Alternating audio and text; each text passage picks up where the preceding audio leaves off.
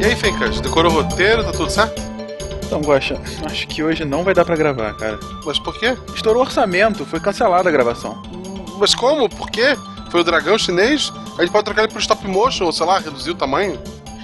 Cara, não foi bem o dragão. O exército de mil homens? Não, não, não. Foi a cena final. A luta? Mas gastem aquilo, já tá tudo até coreografado, nem precisa contratar um coreógrafo. Então, a coreografia. Cara, a luta começa no chão, termina no ar. Tipo Tigre e Dragão, com mais, com mais explosões, sei lá. Quase Dragon Ball. As explosões não vão sair tão caro, não, não é tão caro quanto um dragão. O problema não são os golpes, nem os dragões, nem aquela cena desnecessária dos soldados pisoteando o Tarek. Mas, mas então o quê? O que estourou a verba foi o cabo para te fazer voar.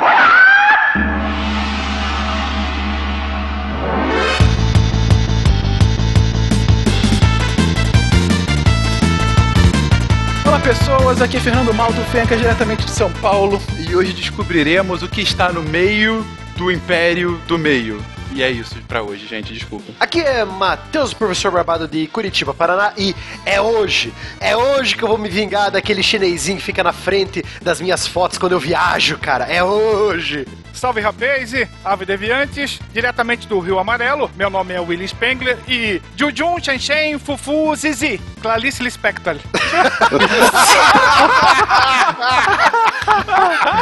Ai, caraca. Wala Wala, ouvintes, aqui é o Pena de São Paulo. E a minha participação nesse cast hoje vai ser Cavalo, Cavalo, Tigre, Tigre. Excelente. Essa aí é Excelente. piadinhas internas aí. Queridos ouvintes, aqui é o Tarek Fernandes de Anápolis e hoje o episódio é sobre confusionismo chinês, porque olha, esse trem é complicado, viu? Puta merda. E a beterraba foi, foi pro cérebro dele, a beterraba. E diretamente da muralha, aqui é Marcelo Guaxinim, e a língua resiste porque é mole e os dentes cedem porque são duros. Provérbio chinês. Que não faz sentido nos dias de hoje. Você está ouvindo o Psycast, porque a ciência tem que ser divertida.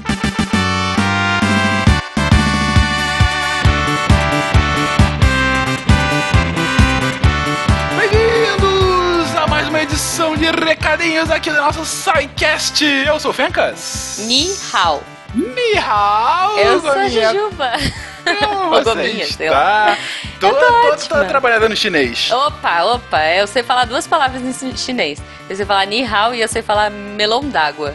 Como é que é melão é d'água? tipo paquá. Ah, não, eu sei falar obrigado também, é xexê. Muito bem, É, eu, muito eu sou bem. muito boa de chinês, cara.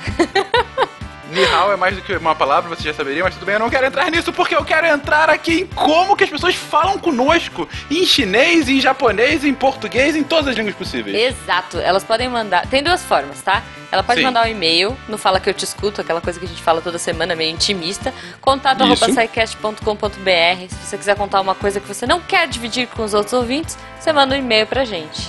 Uhum. Mas. Conta aí, Fencas. Mas a melhor forma de entrar em contato e participar aqui é pelos comentários do site. Sim. Ou você querendo também enviar o e-mail pelo contato.sicast.com.br ou lá no site, no menu contato do site do Deviante, você consegue falar conosco. É isso aí. Cara, que me ajuda a pegar ali aquela ponta da mesa, por favor.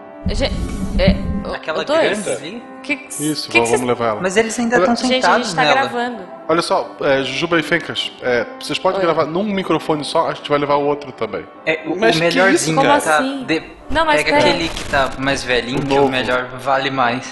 É. Pera aí, gente, mas o que, O com o que borrachinha. vocês estão fazendo? O E. que tá acontecendo? da- É porque- Mata, Gente, a gente espuma, tá... Peraí, deixa gente, a a gente tá espuminha no gravando, microfone. sério. A gente tá gravando os recados. Não, me, tudo me bem, grava naquele microfone ali. Da- É porque Mas- não, há meses Ah. a gente não tá conseguindo patrocínio direito. Pessoal do Sim, eu sei, é patronato com o dólar lá em cima, alguns debandaram, assim, deu aquela baixada, os custos só aumentam, o download aumenta todo mês. Uhum. A gente vai ter que vender algumas coisas. É, pô, deixa o microfone aí, vende o Tarek, mas deixa o microfone aí. Eu tentei, É, eu, ju- eu juro que eu tentei, mas. É, eu acho que eu vou pegar aquela capinha do Civilization que tá ali em cima da mesa. Não, deixa meu Civilization Leva o. Civilization, leva o Civilization. Não, Impressora, não faça ninguém imprime isso. mais papel mesmo, a gente lê a pauta online. Não, Defeito não, tem meses aí. Não, tá bom, mas peraí, gente, peraí. Vocês vieram aqui, fizeram mais bagunça, mas vamos falar sério agora? Sim, sim. Estamos precisando mesmo. Essa crise pegou forte. Vocês podem reparar que faz um tempo que não temos patrocinadores aqui, né? Não tá fácil. A Protons está trabalhando a todo vapor para que a gente tenha mais patrocínio. A esperança é que seja breve, mas por enquanto nós dependemos só de vocês. Exatamente, gente. E assim, é, sendo muito franco com vocês, o patronato, quando começou no SciCast, foi um sucesso. Na verdade, por um tempo, o Patreon sozinho e depois o PagSeguro mantinha aí bem ah, os episódios. Ah, e depois a gente complementou com a propaganda aqui e ali, enfim, alguns outros trabalhos. Mas chegou num ponto, como a Juba disse, que começou a declinar tanto propaganda, em específico o Patreon, muito por conta do dólar, a gente sabe, crise econômica, era um momento quando a gente começou, o dólar estava lá embaixo quando começou o patronato, ele quase que dobrou desde que a gente começou. A gente entende todas as dificuldades, mas o ponto é que está chegando num momento em que está cada vez mais complexo manter a periodicidade. E a Sim. periodicidade é um negócio da qual a gente se orgulha. Todo episódio eu tô aqui no GK e falo: meia-noite um da sexta-feira a gente tem um episódio novo. Só que, claro, isso tem um custo. Como a gente já falou em outros episódios, o SciCast é baixado em média de 300 a 350 mil vezes cada episódio. Sim. Isso tem um custo de servidor gigante, tem um custo de edição grande, enfim. É uma alegria e uma tristeza, né? É. Quando a gente começa a ver os números Exatamente. crescendo. É, é, esse é o problema, né? As entradas elas deram uma diminuída, é claro. Isso a gente entende. O problema é que também o SciCast. O problema, né? Entre aspas, é que o SciCast também vem crescendo muito desde que nós começamos o, o patronato. E, claro, os Mesmo. custos também crescem na mesma proporção. É, nessa hora é aquele, aquele meme do menininho rindo e chorando que o Tarek tanto gosta. Por isso a gente está revisando aquela tabela de contrapartidas né, do, do patronato. Sim.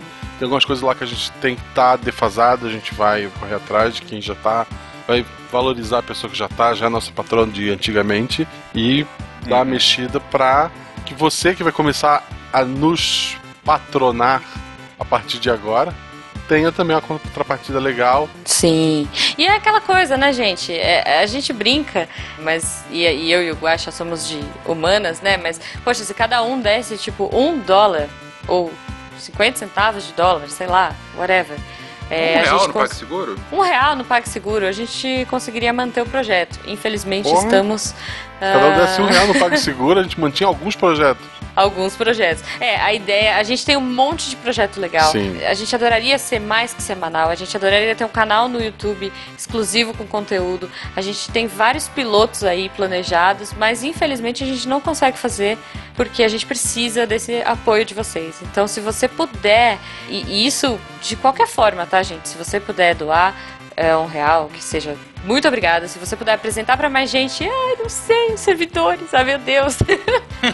É, sim, é muito legal também, mas fica aí o nosso apelo hoje. A gente começou na brincadeira, mas o papo hoje é sério. É, basicamente, se vocês acreditam na divulgação científica e, sobretudo, no trabalho que nós fazemos aqui no SciCast, por favor, mostre isso. E aguardem lindas novidades. Sim.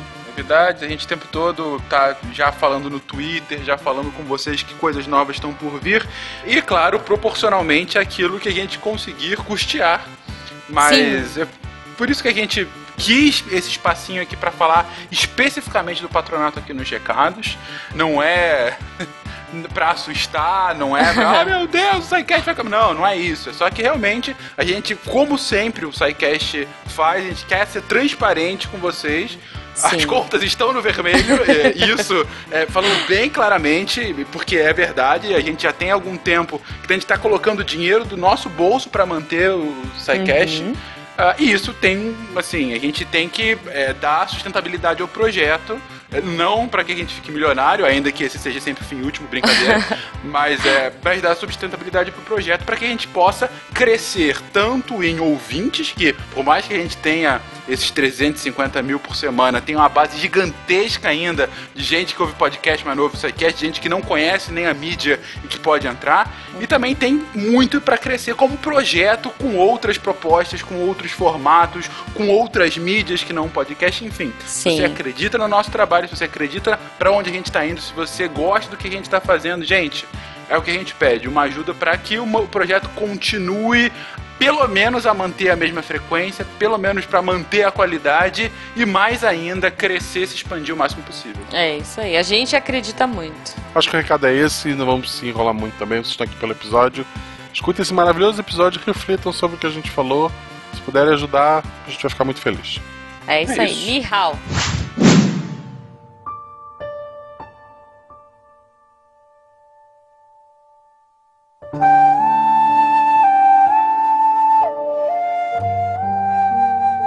Diz a tradição que o sistema dinástico chinês começou com o rei Yu.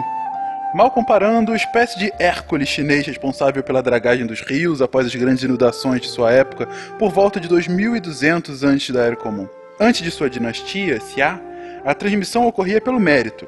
É o que nos garante o Shu Tin, o livro das histórias. Esses nomes complicados de uma terra tão distante estão agora na moda. A China, por seu papel de locomotiva da economia globalizada, desperta novamente interesse por sua história e cultura. O noticiário torna-se tão frequente quanto os livros nas prateleiras das livrarias. Documentários, romances e até curso de mandarim não são mais privilégios de uns poucos especialistas. Mas, tal como acontece no contato entre povos estranhos, o que mais se fala da China são as curiosidades. Pouco se comenta de que a produção de ferro da dinastia Song só seria alcançada pela metade na Inglaterra da Revolução Industrial 700 anos depois.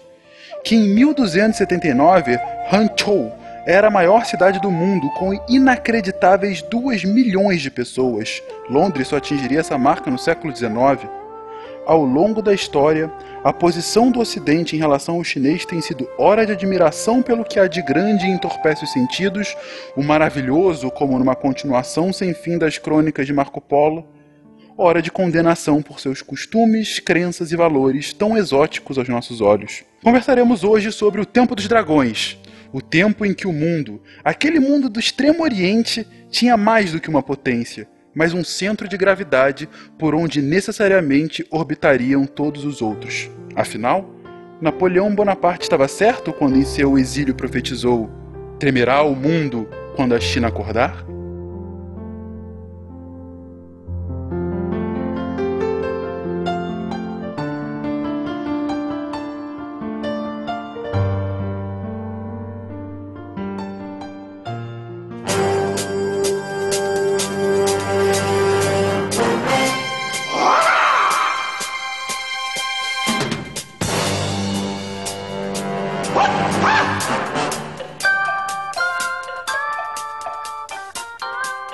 Meus queridos historiadores, no cast anterior de China, a gente falou muito sobre a criação do mito, a criação de como a China começava a se tornar uma nação, um povo uno que acaba em diversos momentos se desintegrando, virando novos reinos, se unificando, construindo um mito de criação de um sentimento nacional. E a gente chega então mais ou menos no século 3 antes da Era Comum, ah, que foi onde a gente parou no último cast. Matheus, dá uma, uma relembrada de onde a gente tinha parado no último cast. Então, no último cast de China Antiga, nós falamos das origens da China, da origem mitológica, dessa construção mitológica que fizeram ao longo para explicar a história da China, né, ao longo dos tempos. Falamos das primeiras dinastias, a dinastia Shang, que ela ainda existe um ar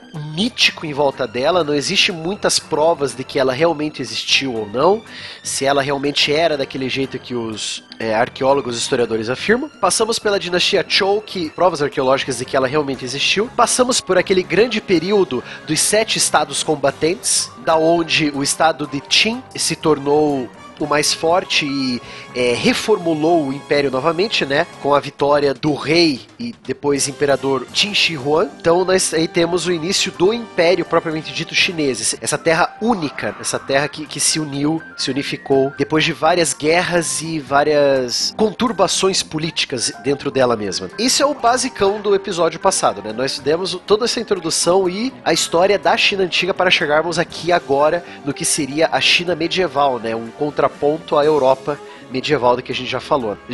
Estamos falando ainda, né? perfeito, então, Barbada. Então a gente chega justamente, a gente parou no último cast falando do Qin Shi Huangdi, o mítico imperador, o primeiro imperador que unificou O grande imperador amarelo. Exatamente, que unificou a China como uma nação, como um grande império. E quando ele acaba saindo do poder, logo depois a dinastia Qin sai e é substituída. Então chegamos à dinastia Han, a dinastia que dá o nome, inclusive, Ah, o sapinho. a puta. Ai, meu Deus do A céu. mulher do sapo. Ah, Ai, agora que caiu a ficha. Putz. Desculpa. Obrigado por ter ouvidos e ouvir esse tipo de piada. Mas, enfim, a dinastia Han, que dá o nome à própria língua chinesa. O, o chinês em chinês, a língua chinesa, é falado Hanyu, que é de fato a língua dos Han. Então, o, Han acaba sendo a dinastia que vai de fato embasar o que é o ser chinês. E como é que isso acontece de fato? Como é que os Han conseguem se tornar tão presentes, tanto na história quanto no imaginário ficcional chinês, Will? É interessante focar também que os Han, eles estão exatamente entre o antes e o depois de Cristo. Eles são aquela dinastia chinesa que vai dos anos 200 antes de Cristo até o ano 200 depois de Cristo. Então é, é bem interessante que eles estão bem na transição, que seria a transição do mundo antigo pro mundo medieval na Europa, né, no caso, né? E e isso acaba até rebatendo um pouquinho, a gente vai falar um pouquinho mais na frente, ah, com as primeiras trocas, tanto comerciais quanto até de informações entre esses dois mundos. E, gente, até pra colocar isso bem claro pra vocês, a gente sempre fala isso, mas é importante. A gente tá falando de um momento histórico em que a interseção de povos de mundos tão distintos é algo extremamente complexo. Para você levar uma informação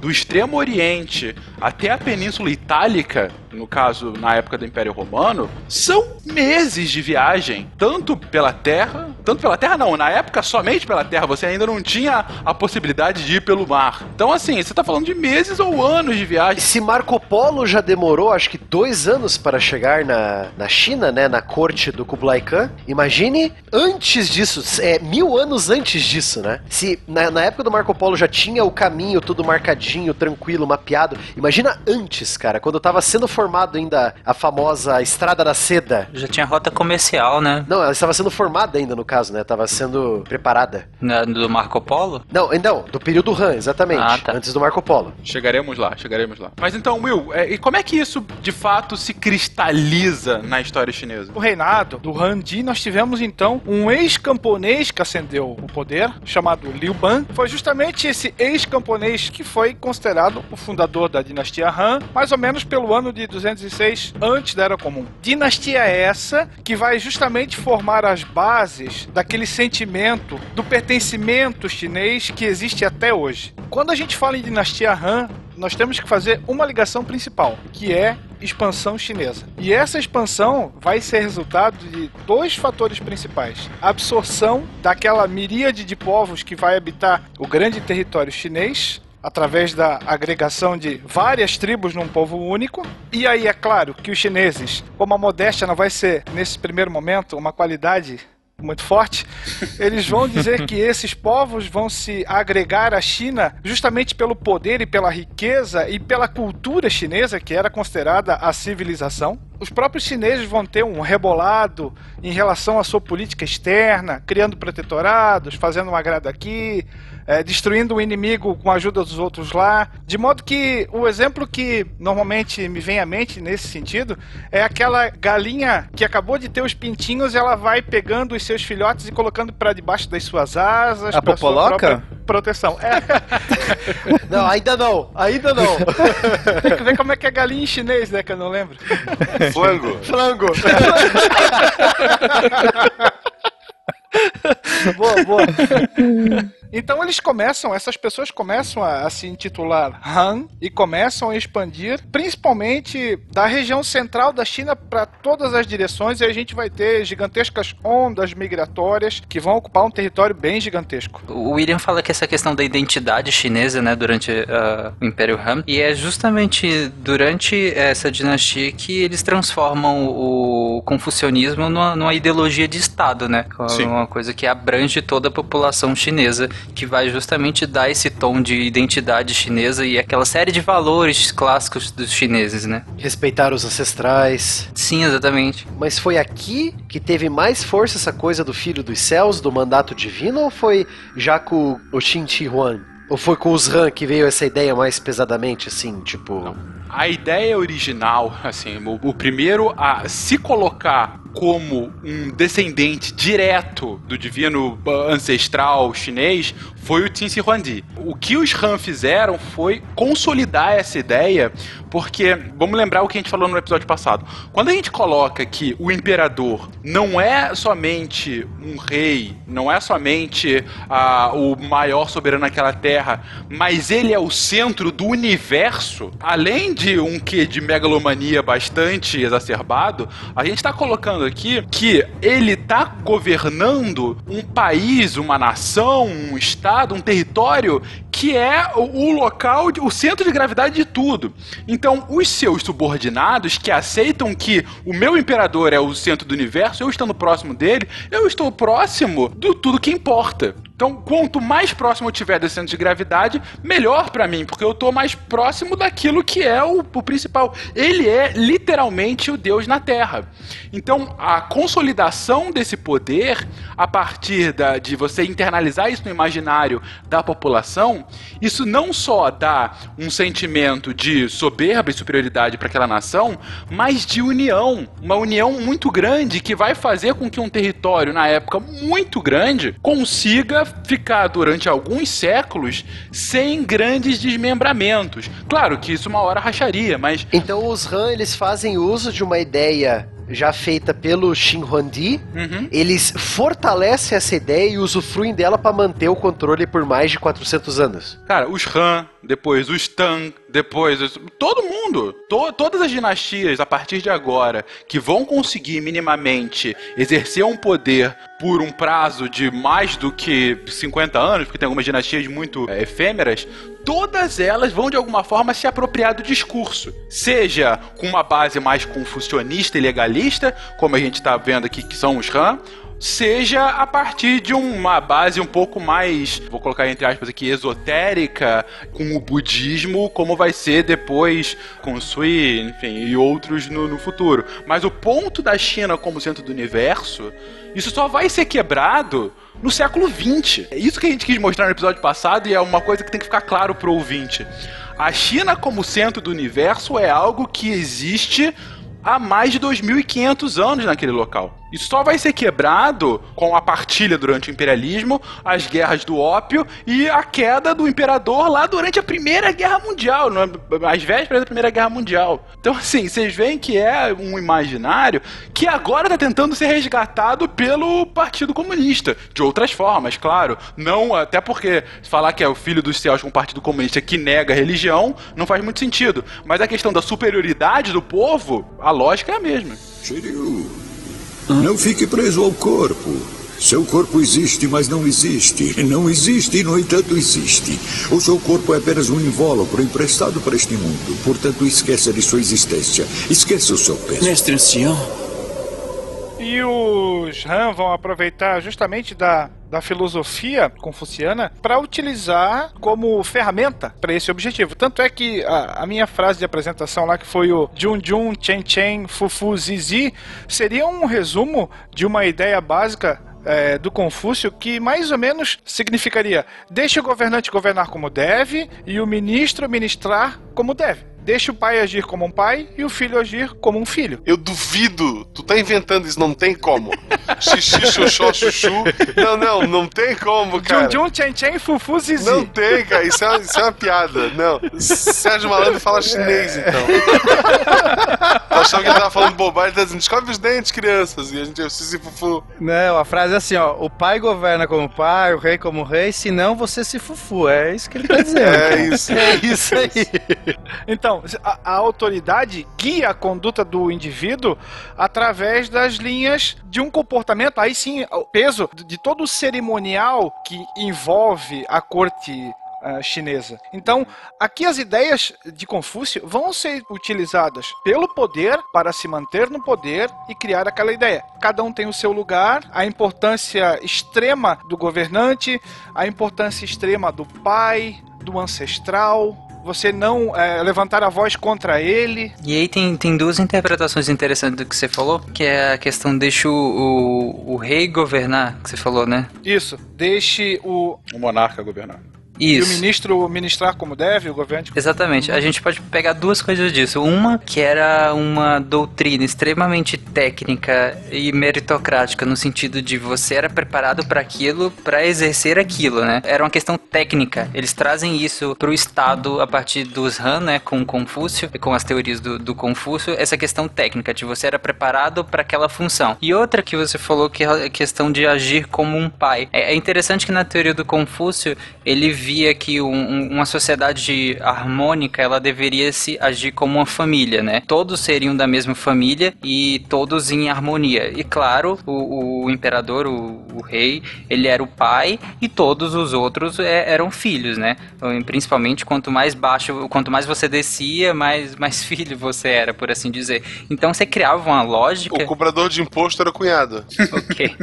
Mas você criava uma lógica de que você desrespeita toda a estrutura familiar se você questionar o imperador. Então não é simplesmente um, um mo- monarca, um imperador que tá lá. Ele faz parte da sua família. Questionar ele é questionar a estrutura familiar e isso desaba tudo. Sim. E uma coisa muito interessante que você falou, dois pontos do que você retirou aqui, Tarek. O primeiro, a questão da hierarquia. Tá claríssimo e que faz todo sentido sob o ponto de vista de como você colocou, do imperador, do monarca, acima de tudo, e a partir daí cascateando o que, enfim, para uma estrutura gigantesca, que é para governar um país gigantesco, com muita gente, fazia sentido. Mas ao mesmo tempo, você tinha uma hierarquia não necessariamente cristalizada. E esse é um, um traço que os Han e depois os Tan também vão ter da meritocracia. Você tem, talvez pela primeira vez na história, e aí é muito cuidado pra gente falar sobre mer- meritocracia nos dias de hoje, isso gera discussões bastante Né? exacerbadas no Brasil. O Tang, ele, ele só, é, tipo, vamos dizer que ele instrumentaliza isso, né? Com, entre aspas, concursos públicos. E deixa uma capinha de, de, de fel na boca também, né? Ai, meu Deus do céu. Sabia que ia ter essa piada. O final do cast ia ter um pra sódia desse. sabia que. Mas, mas na verdade o concurso público começa já com os RAM. Os primeiros concursos públicos da história do mundo, quem iniciou a lógica do concurso público, são os RAM. Fica claro que, ao mesmo tempo que a hierarquia é muito pesada, você não tem tanto, e assim, aí muitas aspas aí, porque é claro que você tinha alguma, mas você não tem tanto a estratificação social. Você tinha como ascender. É porque tem um resquício de mobilidade, né? Mobilidade social, Sim, exatamente. primordialmente pela exatamente. educação. É que um dos princípios mais importantes do confucionismo é justamente aquele que diz que o homem pode se aperfeiçoar. Então existe uma possibilidade, ainda que tênue, de mudança, né? Uhum. E que homens aperfeiçoados num coletivo levam a uma sociedade muito mais harmônica, né? Isso. E o cavalheiro confuciano seria um homem superior, seria o nobre, por assim dizer. O concurseiro. Um concurseiro, exatamente. Concurseiro.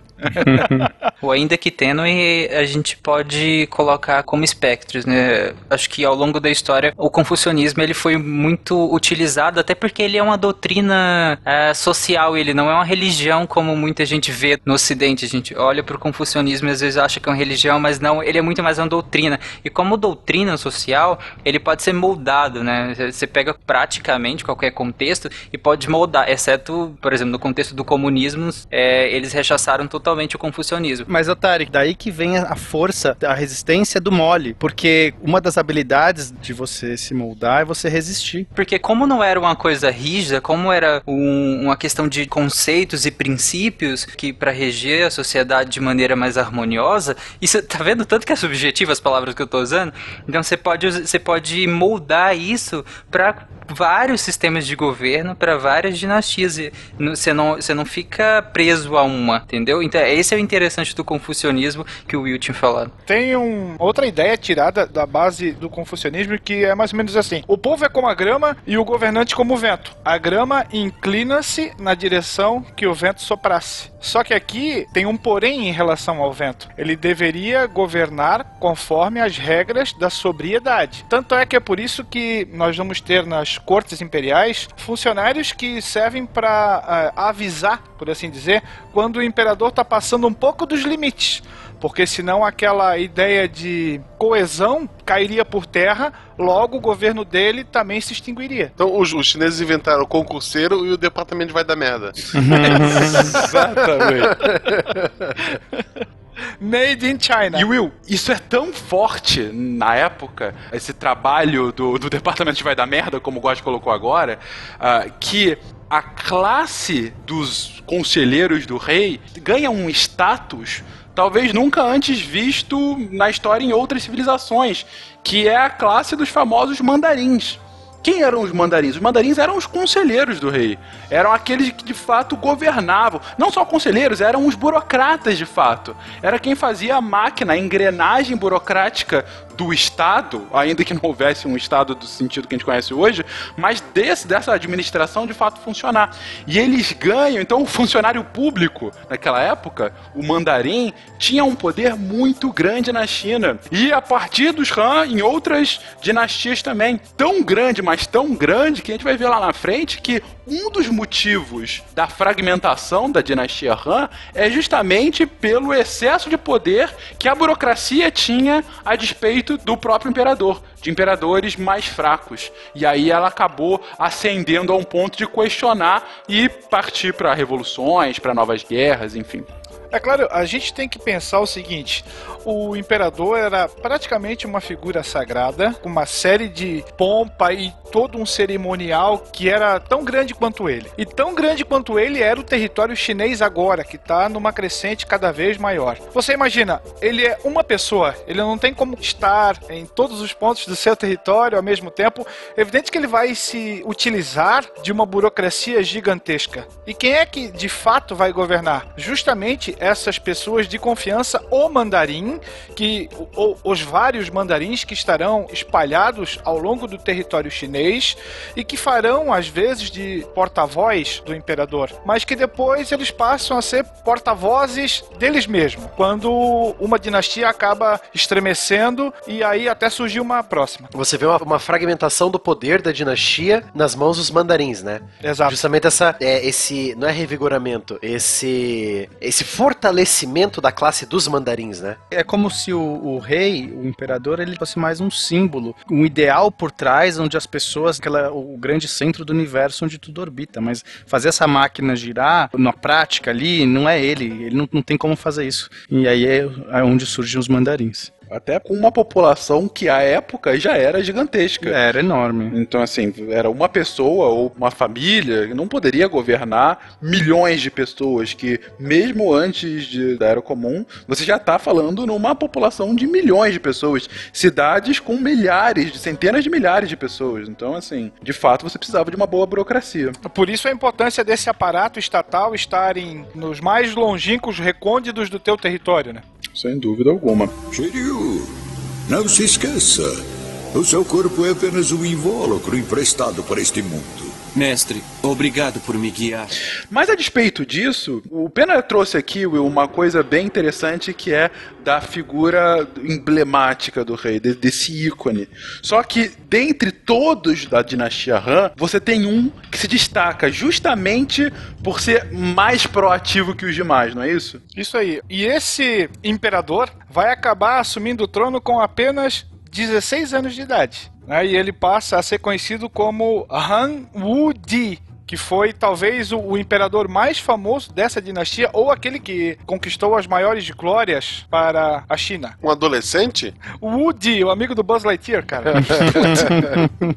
e ele vai governar por mais de meio século, inclusive. Numa crescente de expansão, organizando comércio, revogou os éditos anteriores, como por exemplo aquele que ordenava a queima de livros. Ele vai reviver essa ideia de que a autoridade imperial vinha do céu. Não era apenas uma lei que dizia que ele era o imperador. Né? Vai procurar aí instituir sim a seleção dos candidatos a funcionários públicos. Então você tem pessoas que foram instruídas para fazer aquele serviço, na maioria das vezes educadas de acordo com os princípios do confucionismo.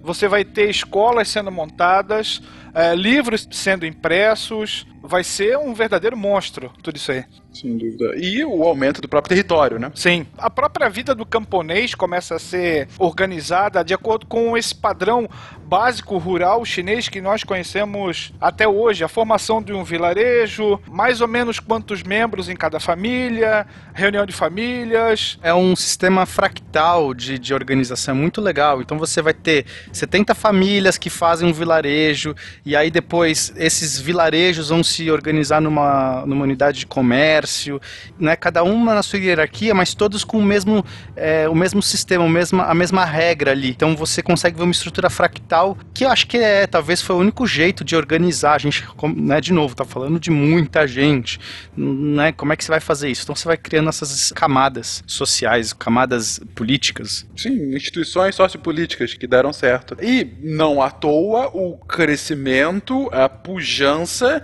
que é refletida justamente uh, numa série de inventos e de avanços tecnológicos que mostravam essa supremacia, não pena. A China é uma das nações mais inventivas que a gente tem. Muitas das coisas que a gente tem hoje aqui, né, do mundo ocidental, veio da China lá na época medieval. Tudo made in China, né? É, assim, os árabes eles vão fazer um papel muito importante dessa conexão entre o mundo oriental, chinês e o mundo ocidental. Então, eu brinco muito que, tipo, os chineses inventam as coisas e os europeus mudam, adaptam o seu uso, né? Criam novos jeitos de usar. A gente vai ter, por exemplo, a pólvora, é um grande exemplo disso, né? Que começou lá como os fogos de artifício e depois acabaram virando bombas.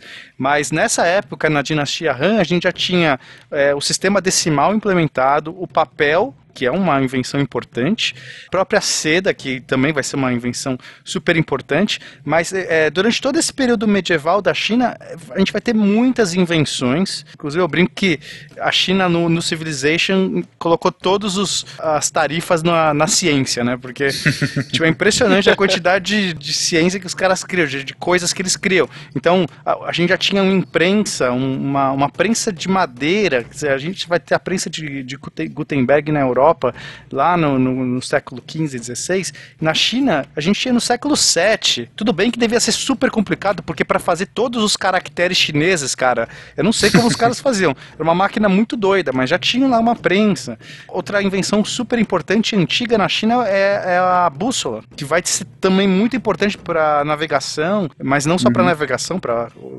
é, localização em geral.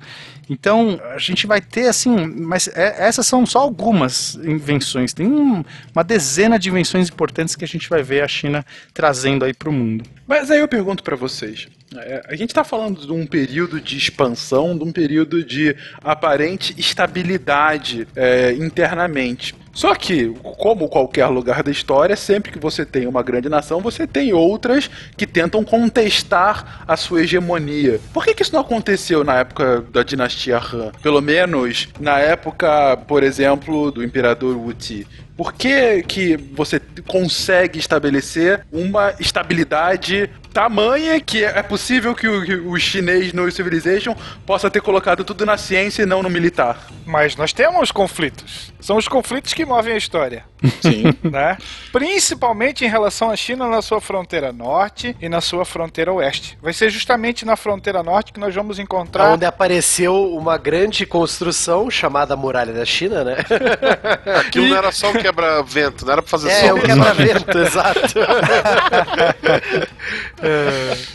E vai ser justamente do norte que vai vir os tataravôs dos Hunos, que vão bater cabeça direto com os chineses. Então, esses ancestrais dos Hunos, o, povo Xiongnu, era quem mais oferecia perigo para essas novas fronteiras que estavam sendo construídas dentro da dinastia Han. Foram vários combates até que se encontrou uma paz baseada em negócios, baseada na construção de tratados com povos. O inimigo do meu inimigo é meu amigo, então eu vou me aliar a ele para combater um inimigo comum, eu vou provocar discórdia num outro reino. Isso, os chineses eram mestres em fazer isso e utilizar esse jogo diplomático, só que não em prol da, do seu objetivo de expansão. Em prol mais da defesa das fronteiras, então. Ou conquistar aliados para que eles defendessem a fronteira. Sim. Acontecia muito isso com os reinos do Sudeste Asiático, o que formaria os primeiros reinos do Vietnã, do que hoje é a Indochina, né? O sul da China, né? A região mais ao sul da China. Isso, extremo sul. Então eles faziam muitas alianças e alimentavam as picuinhas, por que não, né? do- dos reinos lá do sul, né? Só pra. Fiquem enchendo o saco entre vocês, só não me enviam encher o meu saco, né? É, mais ou menos qual era a tática? Ah, Você tem um inimigo forte no norte, e aí você procura fazer um reconhecimento de quem é, o que, que ele possui, quem eram os seus inimigos. Ah, teve um povo que foi é, expulso por eles, então eu vou enviar meus emissários lá nesse povo que foi expulso para tentar estabelecer um canal de comunicação para que juntos nós possamos dar um passa fora naquele inimigo comum. A aranha que vai tecendo ali aquela sua teia gigantesca para tentar capturar aquela mosca que vai servir depois ou como alimento ou como um novo soldado para as suas tropas. Para o ouvinte ter uma noção do tamanho que a gente está falando, qual era a extensão do Império na época do, do apogeu de Wuti? É, era só toda a Ásia Central até a Coreia do Norte. Coisa pouca. Só a Ásia Central. Só. Então a gente está falando mais ou menos ali do deserto de Gobi até a- o Oceano Pacífico, enfim, até a Coreia para cima, né? Isso. E até metade do Vietnã, se eu não me engano. Eles conquistaram metade do. Vietnã, é, pra baixo. Isso. Então contornando ali o Himalaia, chegando mais ou menos até metade do Vietnã. Gente, é um império gigantesco. Aí dá pra fazer essa comparação com Roma, assim, o que, que era maior à época, no apogeu de Roma, qual era o tamanho mais ou menos do Império Chinês? A gente pode comentar, por exemplo, que quando Wu Ji estava na sua expressão máxima de poder, Roma ainda era uma república e estava começando a engatinhar para fora da bota. Então vai levar muito tempo até Roma tomar a sua extensão, mas o Império Chinês, que depois vai ser suplantado num cast futuro pelo Império Mongol, que vai ser outro outro monstro gigantesco, né, e que vai ser o maior território em extensão contínua de terras que, que esse mundo já teve, Roma ainda é pequena em relação à China. Então a gente está falando, se não o maior, um dos maiores impérios já à sua época. A gente está falando, sem dúvida, da maior população ah, em um só território na época. A gente está falando das maiores conquistas tecnológicas da época. Um avanço tecnológico, a gente pode dizer, sem medo de errar, superior ao que a própria Europa experimentava à época, não? Superior é a palavra-chave.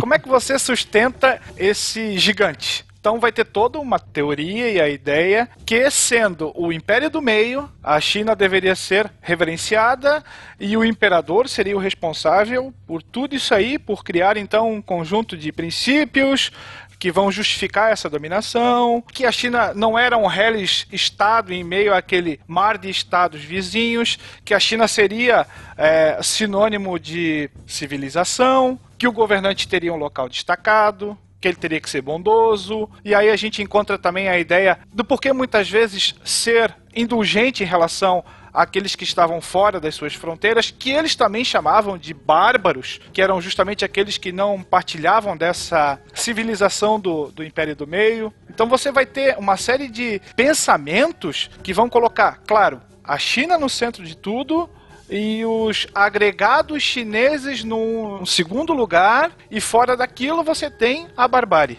Então você está criando um modelo de nós e eles, mais ou menos similar ao que eram os próprios gregos e os romanos, né? De somos aqui a civilização, o resto são os bárbaros. E aqui a gente começa a, a desatar o nó que foi justamente o sistema tributário chinês, que vai ter tudo a ver com essa ideia. O que, o que que faz dele tão importante para essa época histórica? Bom, voltando um pouquinho, a gente tem mais ou menos 60 milhões de pessoas. Convenhamos que isso não é café pequeno, é algo considerável. Como é que você vai fazer para controlar essas tribos, esses povos, esses reinos estrangeiros em relação à China?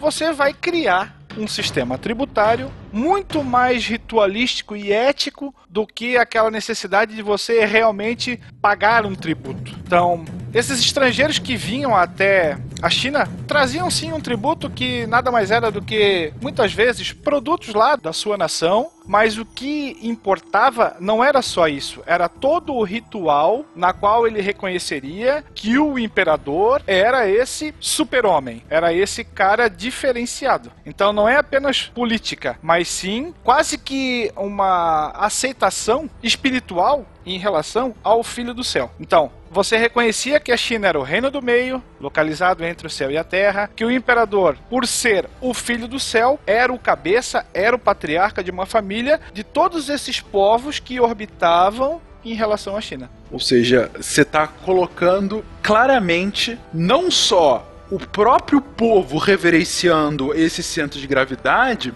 mas criando uma hierarquia entre os povos não chineses também. Mais do que isso, a partir da lógica do sistema tributário, você cria um ritual em que o povo que eu não estou dominando aceita ser inferior.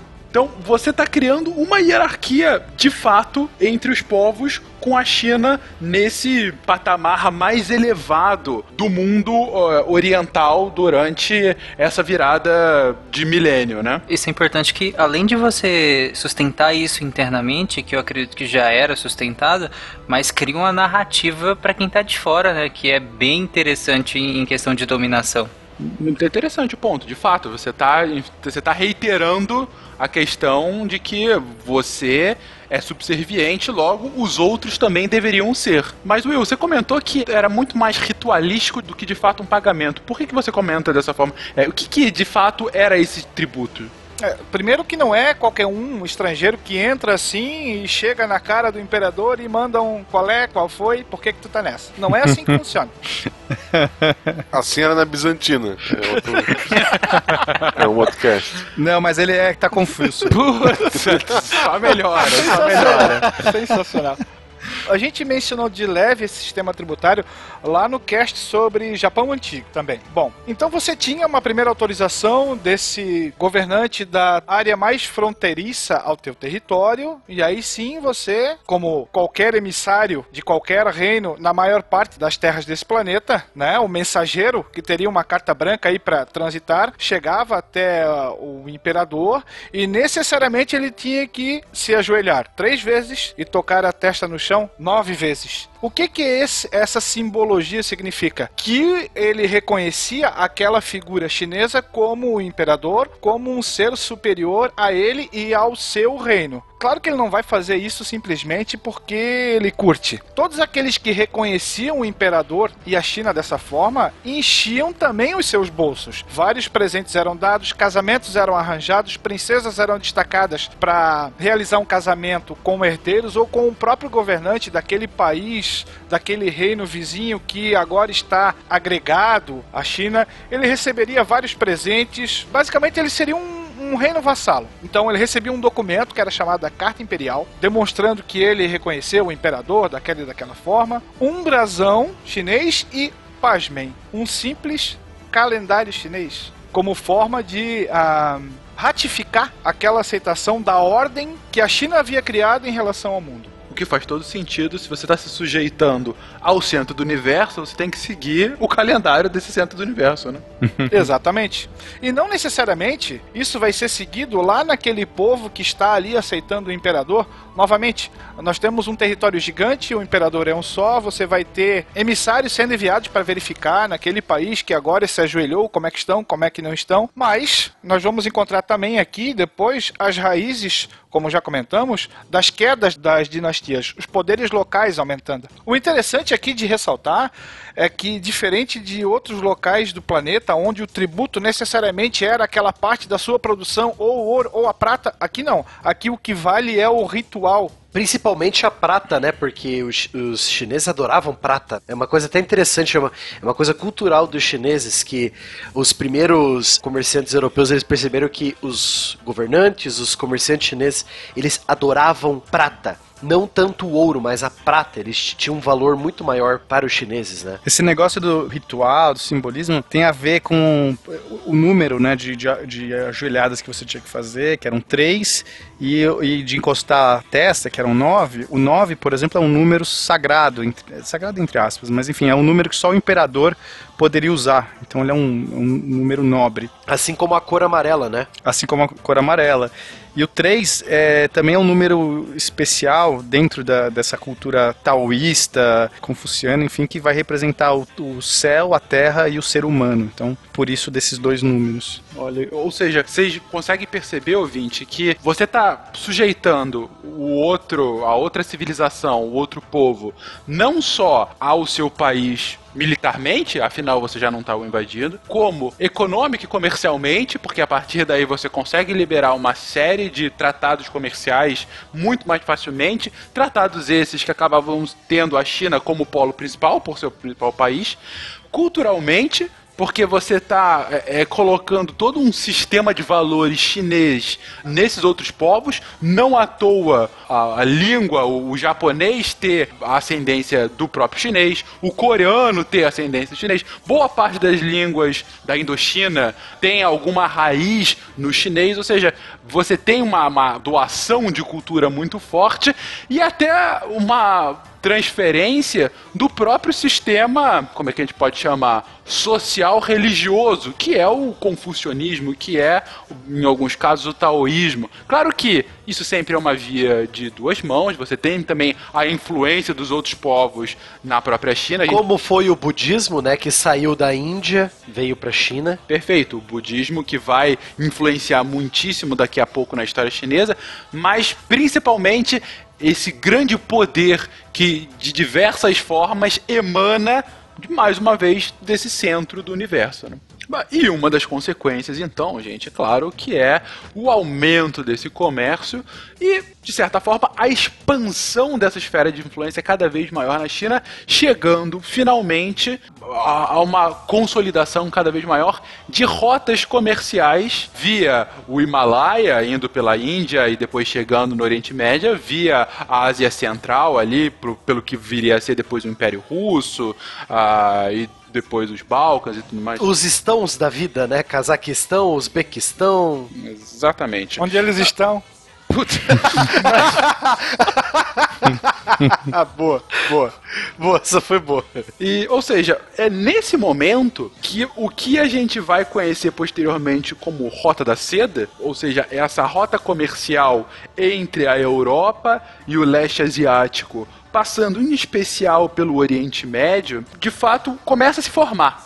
Acho que vale ressaltar que, da mesma forma como a muralha não foi feita de uma vez só, mas sim foram várias construções que, eh, unidas, vão formar o Capitão Planeta, não, mas vão formar a muralha, né? A, a Rota da Seda também não foi uma grande estrada aberta de uma única vez. Na verdade, já existiam pequenas rotas que agora começaram a ter pontos de união começaram a ter pontos de guarnição para fazer justamente a segurança da, do comércio que está crescendo cada vez mais, que posteriormente aí sim vai dar origem a essa gigantesca e famosa estrada, talvez a, a maior avenida comercial que o mundo antigo e medieval tenha conhecido. Avenida Comercial. Haja tamanho para essa avenida, né? Praticamente uma 25 de março. versão macro. Não, também é importante é. falar que é uma lenda que a muralha da China pode ser vista do espaço, assim. A olho, ah, boa, boa. A olho nu não dá, não. Isso é uma lenda.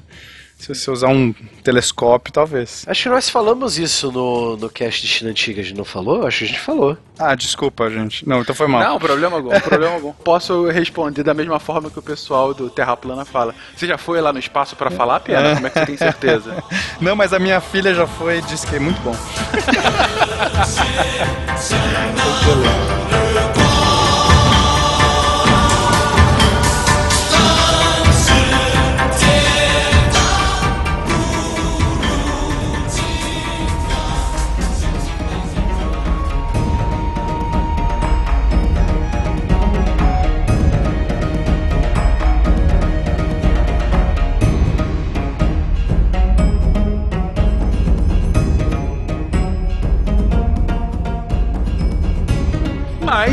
claro, a gente está falando aqui da pujança e do domínio e da hegemonia chinesa durante a dinastia Han. Só que isso tem um fim. Tudo que é bom.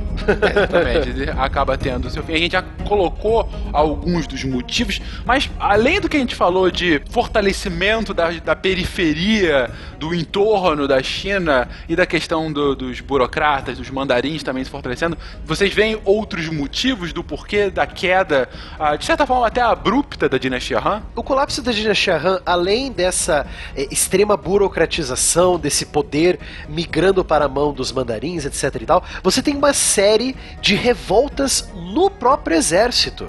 O próprio exército da dinastia Han, eles pilharam a capital, né, atacaram o Palácio Central, lá por volta do ano 189 depois de Cristo, e começa essa série de revoltas, exércitos de guarnição, aí eles acabam se unindo contra o governo central, invadem a capital, pilham, fazem tudo que aquilo que soldados desocupados e putos da cara fazem, né?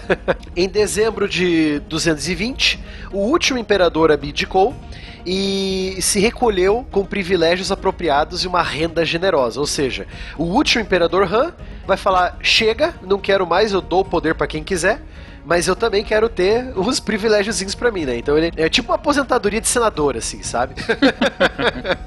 no ano seguinte, a dinastia extinguiu-se como um corpo político efetivo, ou seja, já era, a dinastia Han não manda mais em nada na China a partir do ano 220. E durou exata, exatamente não, durou mais de 400 anos, bem interessante isso. Você tá falando de uma história de uma dinastia de quatro séculos, gente. O Brasil quase não tem isso. Ela nasceu o quê? Aproximadamente no ano 200 a.C., vai acabar no ano 220 depois de Cristo, né? Então, E com a queda da dinastia, como é comum nesses casos de uma dinastia longa, você tem um período conturbado, ah, conflitos. É, é, aqueles bons e velhos períodos de transição, eu adoro. Você tá estudando lá, exemplo lá, o Egito, Antigo Egito, tá lá o Antigo Império. Aí tá, tá, tá, tá, aí, período de transição, aí coloca aquele, aquela musiquinha tipo intervalo. Aí aparece lá, Médio Império, ah, ele vai até não sei o que aí, intervalo de novo, sabe? É bem assim. Aquela música do, do Monty Python. É, aquela. É exatamente essa aí. Intermission. Então, como vocês podem lembrar também do nosso cast de China Antiga, esses períodos de transição não são nem um pouco bons assim, né? Você vai ter divisão do país, vários pequenos reinos, pequenos governantes. Depende do ponto de vista, né? Depende do ponto de vista, às vezes é ótimo. Dá uma agitada ali. Às Alguém se deu bem, alguém sempre se dá vezes, bem. alguém vai se dar bem, sai, né? sai da inércia, né? Sai da inércia. Mas de fato, de fato, é o período que as pessoas estão tentando ali, às vezes, sobreviver, porque você não sabe o dia de amanhã. Normalmente, esses períodos de transição, cai tudo, né? A casa caiu. E aí é salve-se quem puder. Os warlords, né, os senhores da guerra voltam a mandar em seus respectivos territórios, o país se divide, é bagunça de sempre. E uma bagunça que a gente já viu algumas vezes no cast passado, né, Barbado? Não é algo novo para a história não, chinesa. para a história chinesa não. A, a China, antes dos Han, ela teve o quê? Três períodos de transição, incluindo o maior de todos, que foi o período dos sete estados em guerra, os sete estados combatentes. Sim, sim. Então, mas tem um período então dessa transição, mais de guerras locais, até que chega-se à hegemonia de um desses estados, de um desses warlords, e uma nova dinastia vai começar. Ou seja, então, durante quatro séculos, você tem um, o, mesmo duração da dinastia Han é um período de grande turbulência, de indecisão, de incerteza, em que não que não haja qualquer avanço, mas Na área política, a China não estava mais tão unida quanto estava com os Han. Esse é o problema. Você não tem mais o Império Han. É, não, é hegemônico, né? Não, é, não existe a hegemonia, exatamente. Exatamente. E é uma quebra da hegemonia, mais uma vez, não por invasões externas, e sim pela fragmentação interna de fato. Mas também tem tanta gente lá dentro, Fenga, você não precisa de invasão externa, cara. Você tem o suficiente pra quatro impérios lá dentro, cara. É literalmente, a China é um microcosmos. Exatamente. Você pode estudar toda a história do mundo só com os, os, os vários vários reinos que, que estavam onde hoje é a China. Então, no século VI, e gente, aí a gente já pulou, a Roma já teve o seu apogeu e seu perigeu. Já foi invadida pelos bárbaros, barbar, bárbaros. Exatamente. Você já tem, nesse momento, no restante do mundo, você começa a ter a primeira expansão árabe, né? Mais ou menos nessa época. Sim, sim, é, é- é século VII, 630, 640, é por aí. Então, é, ao mesmo tempo em que o, o mundo sofre de reviravoltas e de novas hegemonias, a China tenta se consolidar novamente com uma nova hegemonia, que é a da dinastia dos Sui, que é uma dinastia breve, mas importantíssima, não é, Will? Exatamente. Sui Wen Di vai ser então o primeiro da linhagem dos Sui e aqui a gente já começa a verificar o imperador vindo de famílias não chinesas, mas sim achinesadas. Então diz a história que esse novo líder era oriundo de uma família seminômade, a sua esposa vinha de uma família nobre de uma outra linhagem, e tanto os Sui quanto os Tang vão se casar com famílias tribais que foram agregadas à China, enquanto que lá na fronteira norte os governantes do território também adotavam costumes chineses. Então aqui ele não, não seria mais um chinês, entre aspas, puro, mas sim de um povo que havia aceitado naquela didática que a gente já comentou anteriormente, Ele foi aculturado, aculturado, né? Aham. né? Isso. É, de que o imperador seria aquele cara especial e tudo mais. E aí o que que o, o Su Wendi acaba fazendo? Primeiro que ele restaura a centralização, mas de uma forma mais simples, procurou tentar tornar a administração mais prática, é, estabeleceu novas leis, mexeu na burocracia e, claro, vindo de uma classe militar, obviamente que ele vai é, exigir que esses funcionários obedeçam à moda militar. Então era um cara extremamente muquirana, diz a, diz a história, não gostava de gastar. Só que se a gente for fazer uma análise um pouquinho mais profunda, ele recebe ou ele conquista uma região totalmente quebrada economicamente. Então você não pode ser um pujante. Você tem que necessariamente apertar o cinto para tentar conter a crise. Ou seja, é uma recessão que a China enfrentou. Qualquer semelhança com o Brasil é mera coincidência. Você tá falando que o Sui Venti é o Temer da China, é isso? ai, ai. Coitado do Sui Wendy, coitado dele. Ma- Mas com essa descrição que você deu pra gente, figura corpulenta, bochechuda e bigode fino, tá mais pra Sarney do que Temer, hein? Brasileiros e brasileiras. Bom, o que mais que ele faz para tentar conter isso? Ele procura fazer uma mini reforma agrária, redistribui a terra, eh, recalcula os impostos, estabelece laços com fazendeiros e comerciantes, controle de preços. Então ele dá os seus pulos para tentar fazer com que aquilo que era fragmentado volte a se tornar algo centralizado. E, e o sistema tributário ele vai voltar com isso ou ele o sistema nunca acabou quando os Han saíram? O sistema tributário, ele existia antes dos Han e vai continuar existindo até o século XIX. É claro que quando você tem um momento em que a China está conturbada, como foi esse período de transição entre Han eh, e o Sui, depois do Tang, você tem uma queda do poderio, você tem uma maior fragmentação desse sistema. Você não sabe pra quem pagar também, né? tem isso também. Eu quero pagar, pra quem que eu pago? Exatamente. Então, assim, você não tem muito bem essa figura, mas isso é verdade. Se você não tem um imperador que de fato tenha a legitimidade, né, daquela figura mítica, como o Pena colocou lá atrás, você não tem o porquê ter o sistema. O sistema tá baseado nesse valor, de que eu tô orbitando em torno desse centro Mas de o gravidade. Sui, o Sui Wendy volta com esse sistema então porque ele, ele precisa de é, uma fonte de renda para reconstruir essa China toda quebrada depois de quatro séculos de bagunça, né? Olha, Barbada, isso é um ponto interessante é, é deixar bem claro pro ouvinte. Ah, sim, ele precisa de renda, ele vai fazer toda uma redistribuição interna de impostos e redistribuição de terras também, como o Will colocou agora. Agora, o sistema tributário, como a gente conhece, apesar de ter esse nome, ele estava longe de ser uma fonte de receita para o governo chinês. Pelo Ah. contrário, esse foi um dos motivos, inclusive, que levou à derrocada da dinastia Han. Porque, na verdade, como o Will explicou agora há pouco, o sistema era muito mais cerimonial. É mais cerimônia, sim, é mais cerimônia do que fonte de renda, sim. Tem uma história, por exemplo, que vai acontecer lá na frente, já no século 14, 15 por aí, que é das grandes navegações chinesas, que os primeiros tributos de impérios africanos aos chineses, por exemplo, foram duas girafas que chegaram de navio. Isso era o estilo do, do tributo, entendeu? É, exato. O, o valor do, tri- do tributo não interessa. Pode ser um balde de goiabas. Não era isso que interessava ele. Se tivesse um valor simbólico a goiaba, tava ótimo. O que ele quer é justamente o valor simbólico dessa aceitação. Você me entregando o tributo e se ajoelhando, tocando sua testa no chão, você tá dizendo que você me reconhece como o cara. E pra mim é isso que importa. E trazendo algo exótico que o meu país não tem e que o seu Exato. está oferecendo. É por isso ser chamado de goiaba nessa época era um grande elogio. Pena piadista no dia de hoje. Céu. Tá pegando fogo. Tá pior que o guaxinim hoje. Hoje eu tô pior, gente. Foi mal. É, é o que acontece com a gente quando a gente não sabe nada sobre a pauta. Obrigado, Guaxa. Pena tá sendo eu hoje.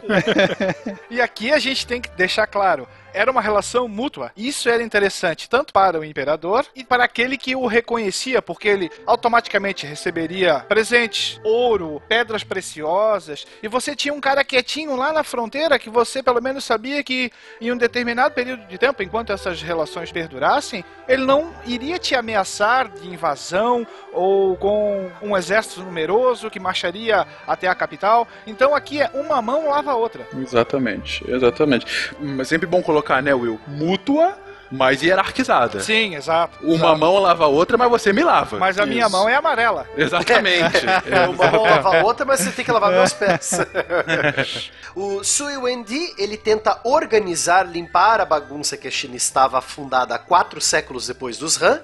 E lógico que não haverá tanta gente assim gostando dessa arrumação, né? Lógico, os warlords, os, os senhores da guerra, vão querer continuar com os pedacinhos de terra dele e que se dane o Sui Wendi, não é? E eles vão arquitetar é, rebeliões, vão arquitetar golpes de estado para poder tirar o Sui Wendi e seu filho e sucessor, né, do, do governo dessa China quase unificada.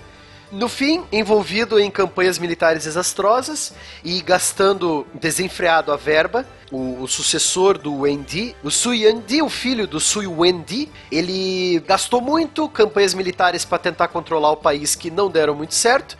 Muitas rebeliões eclodiram em 613 da Era Comum, né, da, da nossa era, e quando o imperador mais uma vez se encontra ausente da capital ou tentando controlar a rebelião em outra região, Li Yuan, um general da província de eh, Jiangsu, ele dominou a capital dos Sui. Então os Sui começam a perder mais e mais sua influência. Cinco anos após a morte do imperador Sui eh, Yandi, o Liu An assumiu o trono com o nome imperial de Gaozu. Ele é o primeiro imperador da dinastia Tang. Então ele era um general dos Sui. Os Sui perderam força, ele tomou o governo logo depois da morte do Yangdi, né, do Sui Yangdi, e ele forma a dinastia Tang. Um golpe militar, um coup d'état, como diriam os franceses, né? então esse Liu Wan, ele toma o poder, muda o nome para Gaozu e se torna o primeiro imperador da dinastia Tang, uma das maiores da China também. Então, esses Tang, esse general Gaizu, o primeiro, né? O Geisel? O Todo mundo tá rindo agora de Tang. Gente, primeiro que não é Tang, é Tan. Você não fala o G no final, mas tudo bem. Desculpe. O menino está com sede, mas não temos laranja. Putz. Ai, Você lembra disso? Claro que eu lembro. Claro que eu lembro, pô. Não Qual é o Alfredo? Como é que era o Não, nome do mordomo? O nome do mordomo do Tang. Putz. Jaime. Jaime! Isso mesmo. Ai, ai. Tá bom, vamos, vamos pronunciar corretamente então. Pô, aí não tem o chimpanzé que tira o copo da mão dele? Tem, né? Tem, tem, tem, tem. É uma das dinastias mais importantes da China, sendo resumidas a um comercial de refresco. De... Bom, mas ótimo, vamos lá. O Stan não é a empresa aérea, nem o suco. Fokker 100. Só melhora. Foca, foca, tá.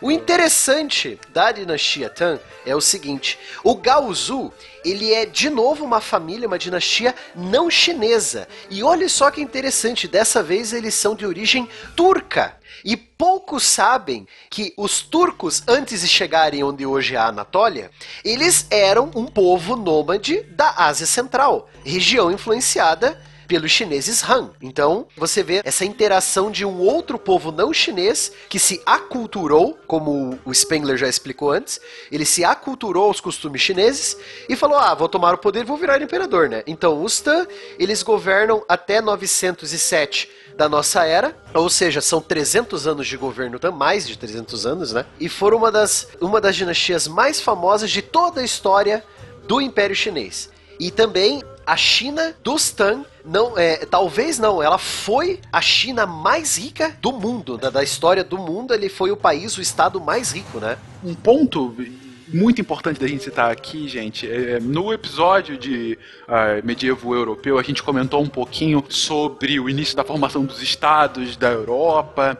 A gente vai citar ainda num cast futuro toda a questão da formação e da expansão dos impérios árabes. A gente ainda vai falar um pouquinho também dos impérios africanos, dos povos ameríndios. Só que nesses 300 anos, um ponto que vocês têm que ter a noção é que, ainda que não houvesse a interconexão do mundo, que ainda tivesse mundos diferentes, você tinha o mundo do leste asiático, o mundo da Europa, o mundo do Oriente Médio, o mundo das Américas, o mundo da África, ainda que a interconexão fosse muito, muito pouquinha, ainda mais do leste asiático, que é um dos mais afastados desses, a China dos Tan é, sem dúvida, a grande hegemônica da época. Ela é o país de maior população, de maior riqueza, maior descobertas, maiores invenções, maior progresso.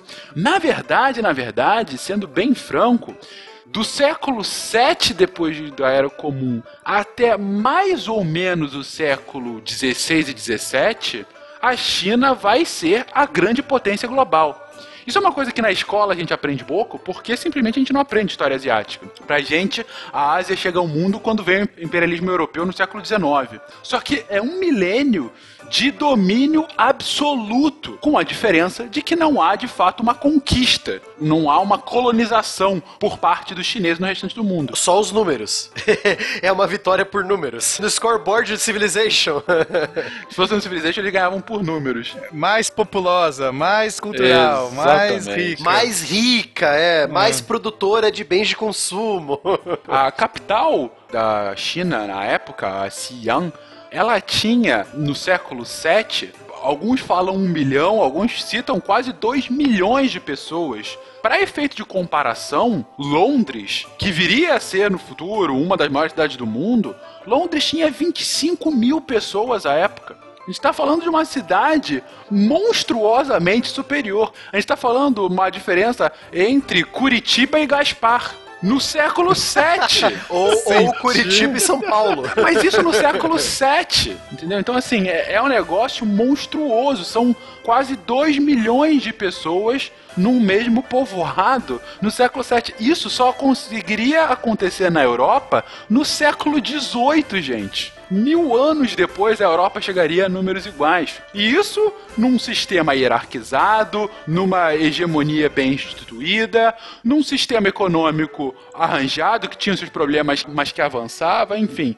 Só queria fazer essa introdução para o Stan para que o ouvinte tenha noção que nesse momento histórico a gente está falando com a grande hegemônica do mundo. E por que isso é tão importante a gente ouvir isso? E pode deixar que eu vou parar de falar, gente, só acabar esse ponto. Ah, bom.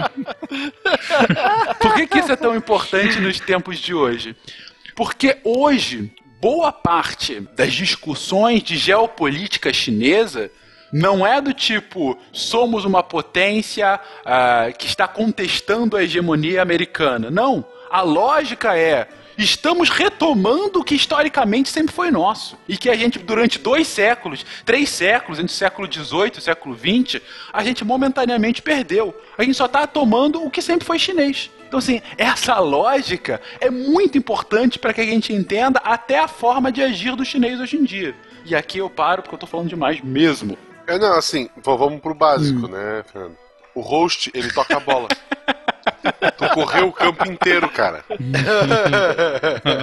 Ué, agora eu exagerei um pouquinho, mas é que isso era muito importante, tava no meu âmago, Guaxa, desculpa. Shiryu, não se esqueça.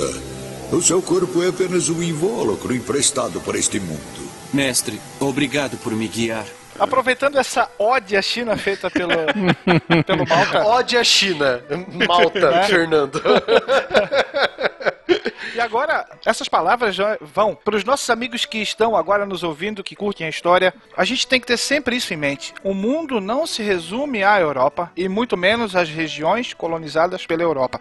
Quando você estuda a história do Oriente, seja por curiosidade, seja por vontade de aprender algo diferente, você vê como o mundo justamente é desigual, política, social, filosoficamente, você verifica que justamente a China era uma potência monstruosa numa era em que a Europa estava em formação. Então, cuidado com essa visão míope que muitas vezes nós temos. Claro, a cultura ocidental é aquela que vai fazer parte da nossa formação, sim, mas voltando lá ao texto inicial, a gente não pode simplesmente olhar para a história da China como se fosse algo exótico e muito menos encarar a China atual como se fosse um acidente de percurso.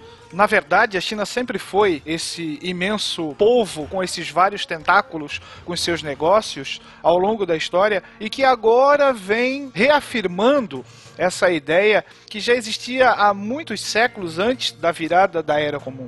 Então fica esse apelo para que você se desapegue dessa visão míope que muitas vezes, por falta de tempo, sim, eu falo pouco pro pessoal que estuda história comigo, eu não tenho muito tempo para falar sobre a China antiga, infelizmente, mas ela é necessária, ela é diferente e é sempre bom você conhecer algo diferente daquilo que você está tão acostumado e achar que é o comum ou o padrão nesse mundo. China valeu por todos os eletrônicos que você nos trouxe. E eu acho que o Springer só errou a questão do tentáculos, que eu acho que é uma coisa mais japonesa, mas tudo bem.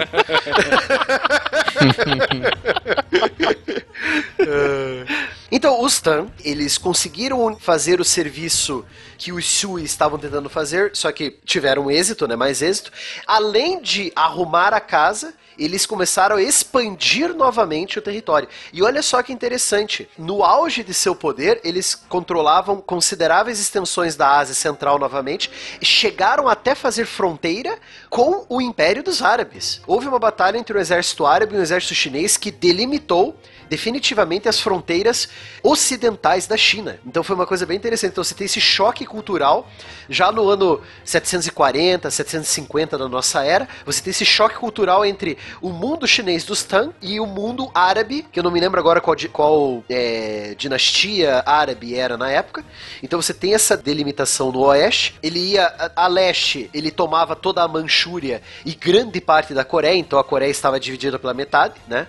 Não como hoje, mas metade era chinesa metade era dos, dos reinos nanicos coreanos, né? Como sempre. E ao sul, de novo, ele dominando ali a fronteira, ali, a parte norte do atual Vietnã.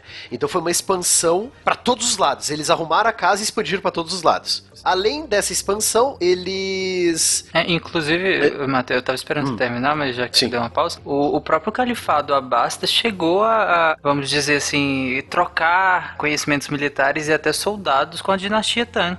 Exatamente, justamente por causa dessa aproximação fronteiriça, é que por sinal chegava até as fronteiras do atual Irã, né? Então no, no norte da Índia ali, Paquistão, era tudo território influenciado ou por árabes ou por chineses Tang, né? Reflexo direto da expansão do Islã, né? Reflexo direto da expansão do Islã também, que é outro tema, para outro cast também, que vale muito a pena ser dito, né?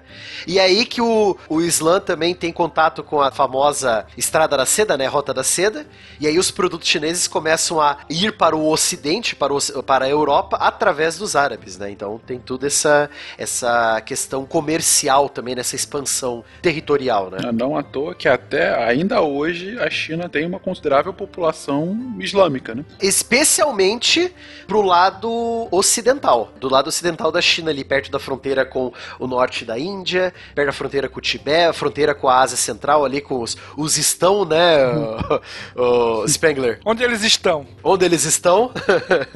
É, além de tudo isso, eles estimularam muito a agricultura. Terras improdutivas foram transformadas em terras produtivas, né? Então, eles aumentaram a quantidade de terras de para a produção de comida. Principalmente o arroz, né? Se desenvolveu muito. Isso, o arroz, que seria o cereal A cultura do arroz. o cereal principal para o consumo da população. Os impostos foram regularizados novamente, depois eh, os Sui tentaram, mas ficou meia boca. Os Tan vieram e falaram, não, deixa eu arrumar esse negócio aqui. Daí arrumaram de novo a regularização dos impostos. Então você tem basicamente três tipos de produtos que você podia pagar, né, ou três eh, trabalhos que você podia pagar esses impostos. Ou com grãos, ou com matéria têxtil, né, que é o caso da, principalmente da seda, ou o caso do trabalho ou serviço militar para o imperador Tang. Então você vai ter esses três tipos de modo que a população vai poder pagar os tributos ao império. Manufatura também foi aumentada, fundição de ferro, tecelagem, cerâmica, a porcelana em especial. É, a famosa porcelana chinesa, né? Com todo aquele grau de pureza. é, vai vir aí dessa época. Fora a porcelana também, né, Pena? Nós temos a quantidade absurda da fundição de ferro da China Tan, né, cara? Não, cara, isso realmente é, é algo incrível. A gente tem a China com uma quantidade de ferro sendo fundido com altos fornos. Nessa época, que não seria igualada no final da Idade Média, quando a gente vai ter a grande era do aço na Europa medieval. Então, assim, a gente está falando de um período aqui, por volta dos anos 700, 800, e é a mesma comparação que o Fencas já disse em outras áreas. É, não vai ser equiparada, né? E mesmo anos depois. Mas vale citar também que é um ferro diferente, aí é uma parte até legal, porque as armas chinesas são totalmente diferentes das armas europeias, principalmente nessa questão, do, é, vai até nos princípios chineses. A espada chinesa não é tão rígida quanto a, a espada europeia, porque o conceito, esse conceito novamente, do maleável sendo mais resistente, vai influenciar diretamente todo tipo de combate, todo tipo de arma, todo tipo de armadura deles. Então eles vão privilegiar muito mais o ferro do que o aço. Então, é, o aço ele vai ter uma adição de carbono que vai deixar ele bem mais rígido. E os chineses pri- privilegiam muito mais o moldável, aquilo que se adapta. Então a espada chinesa ela tem uma vibração, ela canta. E o jeito que a espada canta vai valorizar, vai ter uma influência aí de como que você vai valorizar a arma pela forma como ela canta. Que bonito, que poético, cara. Poético, é, o jeito. As espadas cantam. É porque eles lutam voando, né? A espada vai ter que cantar. Daí tá explicado por como é que eles voam, porque a arma é mais leve. Tá explicado. Ah, mas tem que cara. ser mais leve, Tá exato. explicado, tá explicado. Não dá pra voar de armadura, né? Tem que ser um negócio. Mas, gente, esse negócio de as espadas cantarem é uma metáfora, né? Porque elas não vibram o suficiente para emitir som. Então, antes que vocês realmente achem que elas cantavam, não cantavam, tá? É só a metáfora que faz toda parte dessa, dessa poética. Eu fico com medo de, de não falar isso, porque, né? Às vezes a pessoa acha que tava lutando não, ficava não, aquele não, barulhinho. Não, não, não, não, não, não. Eu, eu não sei. eu Não, não, não, eu, eu acho que tem chance das pessoas acharem isso. Então melhor eu tu falar. Eu, tava cara? achando até agora, Cara, eu achei que era já. tipo uma sinfonia da, da morte. Porra, era. É, espada Pavarotti. É. Não, mas essa cantava em homenagem aos chineses. Ela fazia tan, tan, tan, tan. Sério, as Ok. piadas infames hoje estão on fire. Então, fora, fora essas realizações da fundição de, de, de- ferro, da tecelagem, da cerâmica, da, da porcelana, tivemos a construção de um grande canal que ligou o Rio Amarelo ao Rio Azul, do norte ao sul, uniu um monte de cidades, foi uma rota comercial muito importante também, esse grande canal dos Tan. Além de tudo isso, os Tan também acreditavam, eles tinham um ideal, o ideal Tang para a sociedade era o homem universal, que o homem podia ser várias coisas. Então, ele podia ser um político, mas também um poeta, um pintor, um guerreiro. Então você tem essa ideologia se espalhando pela sociedade Tan. Houve também grandes realizações na astronomia, na medicina. A China publicou a primeira farmacopeia do mundo, a primeira enciclopédia farmacêutica do mundo. E a impressão é, xilográfica foi introduzida também. Então você já tem as xilogravuras. Então os Tan desenvolveram muita área. é, as- é, eles desenvolveram todas as áreas da China, né? Vamos, vamos dizer assim. Eles expandiram militarmente, remodelaram a- o uso das terras, fizeram grandes canais, aumentaram a produção de ferro, tecelagem, cerâmica, introduziram o ideal do homem universal na sociedade chinesa, né? Então Essa é o período 100% ciência no Civilization. isso, é o, é o período da. É a era de ouro, né? A Golden Age É, do Civilization. isso, entraram no Exato, Golden Age. Entraram na Golden Age. O Matheus falou em no grande canal. Para que a gente tenha uma ideia, ele tem quase 2 mil quilômetros. Isso é muita coisa. é um rio artificial, cara. É, uma- é um absurdo. É um absurdo. É. E aqui a gente encontra uma pista sobre como é que aquelas terras antes não cultiváveis se tornam férteis, justamente por causa do Grande Canal. Na verdade, já existiam, da mesma forma como a muralha, da mesma forma como a Rota da Seda, existiam pequenos canais que agora passam a ser interligados, criando esse grande caminho de águas que vai levar, claro, não é, só é uma água, mas BR-101 feita de água. Só Isso vocês aí. terem uma ideia. e o comércio fervilhando nessa época. E aqui vem a- o outro ponto importante: a Marinha tem um salto gigantesco. Nós vamos ter embarcações infinitamente maiores do que qualquer embarcação europeia, com centenas de pessoas navegando. É, Enquanto que é, embarcações portuguesas, espanholas, seria mais ou menos tu ter um, um grande navio petroleiro comparado com um barquinho à vela. Também. Isso mesmo. Se eu não me engano, se eu não me falha a memória, são. Acho que um bar- o maior barco chinês construído, acho que daria umas 10 caravelas, uma do lado da outra, assim, tipo, uma na frente da outra, fazendo uma linha. Era um negócio absurdo. Era É absurdo. isso, mais uma vez, gente. A gente tá falando aqui no primeiro milênio. Cara, a gente não chegou nem no ano 1000 ainda, nós Exatamente. estamos no ano 900, 800, É, esses sabe? barcos gigantescos eu acho que ainda não tinha nessa época, mas pelo menos já, já tinha barcos do tamanho do que os europeus teriam 700 anos depois. Sim, é, os grandes barcos vêm mais depois no Império Ming, né? No, no Ming, aí até tem uma teoria que diz que, pelo menos tecnologicamente seria possível, a vinda dos chineses para a América. Tem até a- as viagens do almirante Zheng He, né? Que eles chegaram até a África. Isso. Grande frota de tesouros da Isso. China, né? Que eles iam de, de, de porto em porto, pegando tributos, né? Como sempre. Isso.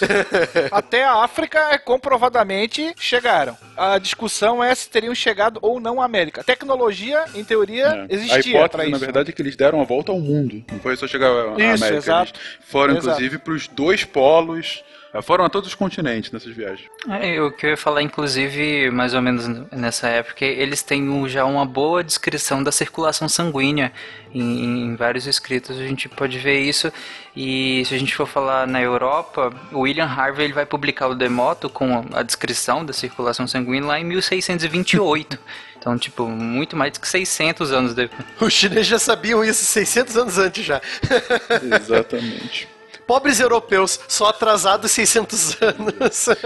Assim, não, é, algumas pessoas já tinham pensado mais ou menos, mas, por exemplo, ele vai publicar, o Harvey vai publicar a, a circulação de fato só lá em É 1628. legal destacar ali pro. que a gente falou do grande canal, etc e tal. É legal destacar aquela série Construindo o Império, do History Channel.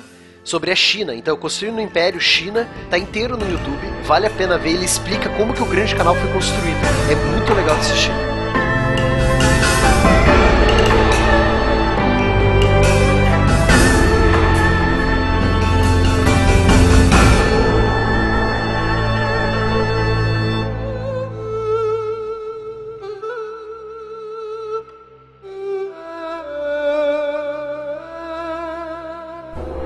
Ou seja, a gente está colocando aqui, mais uma vez, demonstrando o porquê da nossa reiterada fala sobre superioridade da civilização chinesa à época. E mais um- uma figura política que não pode deixar de ser citada aqui nesse cast, uma que eu arrisco a dizer, e talvez haja historiadores que venham confrontar essa ideia, e jogo aqui para a mesa para discutir. Para mim, essa figura foi a mulher mais poderosa que o mundo já teve em toda a sua história. Está falando aqui de Wu Zetian, a imperatriz concubina, a imperatriz da dinastia Tang que governou. Ah, eu pensei que você ia falar da Mulan, cara. Tava esperando a Mulan. Mulan Rouge? Meu Deus, só melhor. É, Não, essa aí mesmo, melhor. Tarik. Essa aí mesmo, Tarik. Vá, pegue sua beterraba e vá pro seu cantinho, tá? É, é. Seu eurocentro. Mas, gente, é, eu tô muito errado em estabelecer a Wu Zetian como a mais poderosa líder que o mundo já viu? Não. Obrigado, Tarek. Vamos passar então. Pam, pam, pam. A mais poderosa eu não sei. Uma das, com certeza. Agora, a mais. Qual outra você falaria que é mais poderosa? Foi mais poderosa do que a Wu Zetian? Putz, cara. Mais Margaret poderosa. Thatcher. Ah, a Margaret Thatcher, não. Cleópatra. Marie Curie. Dilma Rousseff. A Hatshepsut foi uma, foi Sim. uma, uma faraó muito Sim. poderosa. A própria Catarina da Rússia foi uma imperatriz ó, muito foi, poderosa e foi, influenciável. Foi. não, ela foi. Catarina da Rússia, Hatshepsut, Cleópatra, a Rainha Vitória, tudo sidekick perto da É. Imperatriz. A única que eu colocaria próxima a Wu Zetian Dilma. Dilmãe, Dilmãe. Parabéns, parabéns. Parabéns, parabéns. Enfim. A grande imperatriz do grandioso império brasileiro. Saudações da mandioca. Ganha dos memes. Não, nem pra O continuar. Império de Pindorama.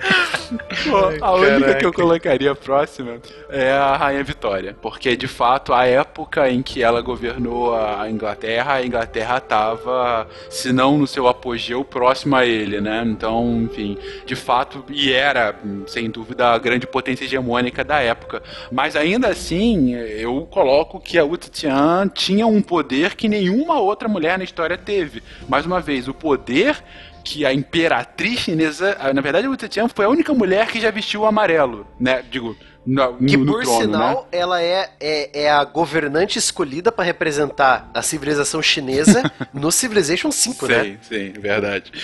É, e, e ela tem toda uma história bastante é, conturbada e muito polêmica, não, Will? Ela era uma mulher fora da, da regra. Então ela buscou desde muito jovem se instruir, tinha interesses diferentes das outras mulheres. Então ela foi é, arregimentada para servir como concubina imperial quando ela tinha 14 anos. E ali já se percebeu que ela tinha um temperamento resoluto, um temperamento, um temperamento firme. O próprio imperador Taizong começa a observar que ela muitas vezes estava à frente dos seus próprios conselheiros.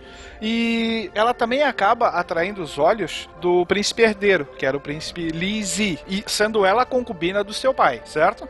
Então, depois que o imperador morre, é, a Wu Zetian, como era a regra, pelo menos era o que se dizia, regra na época, ela deveria se converter, ela, de- ela deveria ser enviada para um monastério. Mas alguns especulam que assim que o herdeiro assume, ele convoca ela novamente para o palácio, ou seja, ela sequer teria saído do palácio imperial e vai lhe é, conceder o título de concubina favorita. Veja bem, ela não era esposa dele, ela era concubina. Quando ela chega aos 14 anos, ela era uma concubina nível 5.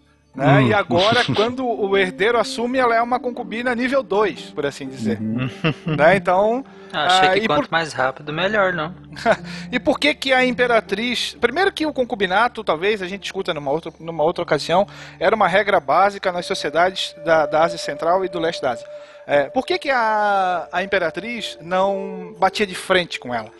Porque a o Zetian acabava eclipsando uma outra concubina que era inimiga da imperatriz. E aquela história que os chineses eram mestres, o inimigo do meu inimigo é meu amigo. Então ela era simpática ao Zetian até então. E aí ela acaba se tornando a concubina favorita do imperador, mas não era isso que ela queria. Ela tinha em mente que ela deveria se tornar imperatriz.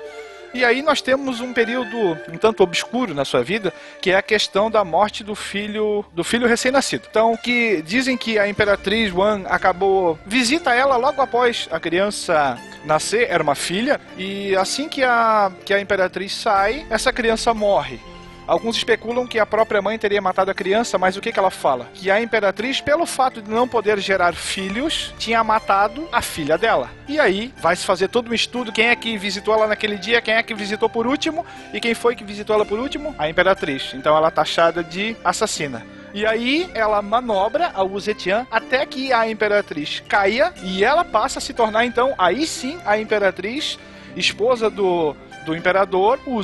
Então claro que, conforme a regra da época predizia, as mulheres não deveriam participar nos assuntos estatais. Mas foi justamente o contrário do que ela fez. Ela participou, integrava diretamente a administração do marido e pouco a pouco ela começou a tomar com as suas próprias mãos o governo do país com o imperador ainda em vida. Então ela era aquela governante na sombra, por assim dizer. Tanto é que ela ainda, veja bem, ela ainda não assumiu o trono, certo? O marido tá vivo, mas de fato é ela que governa.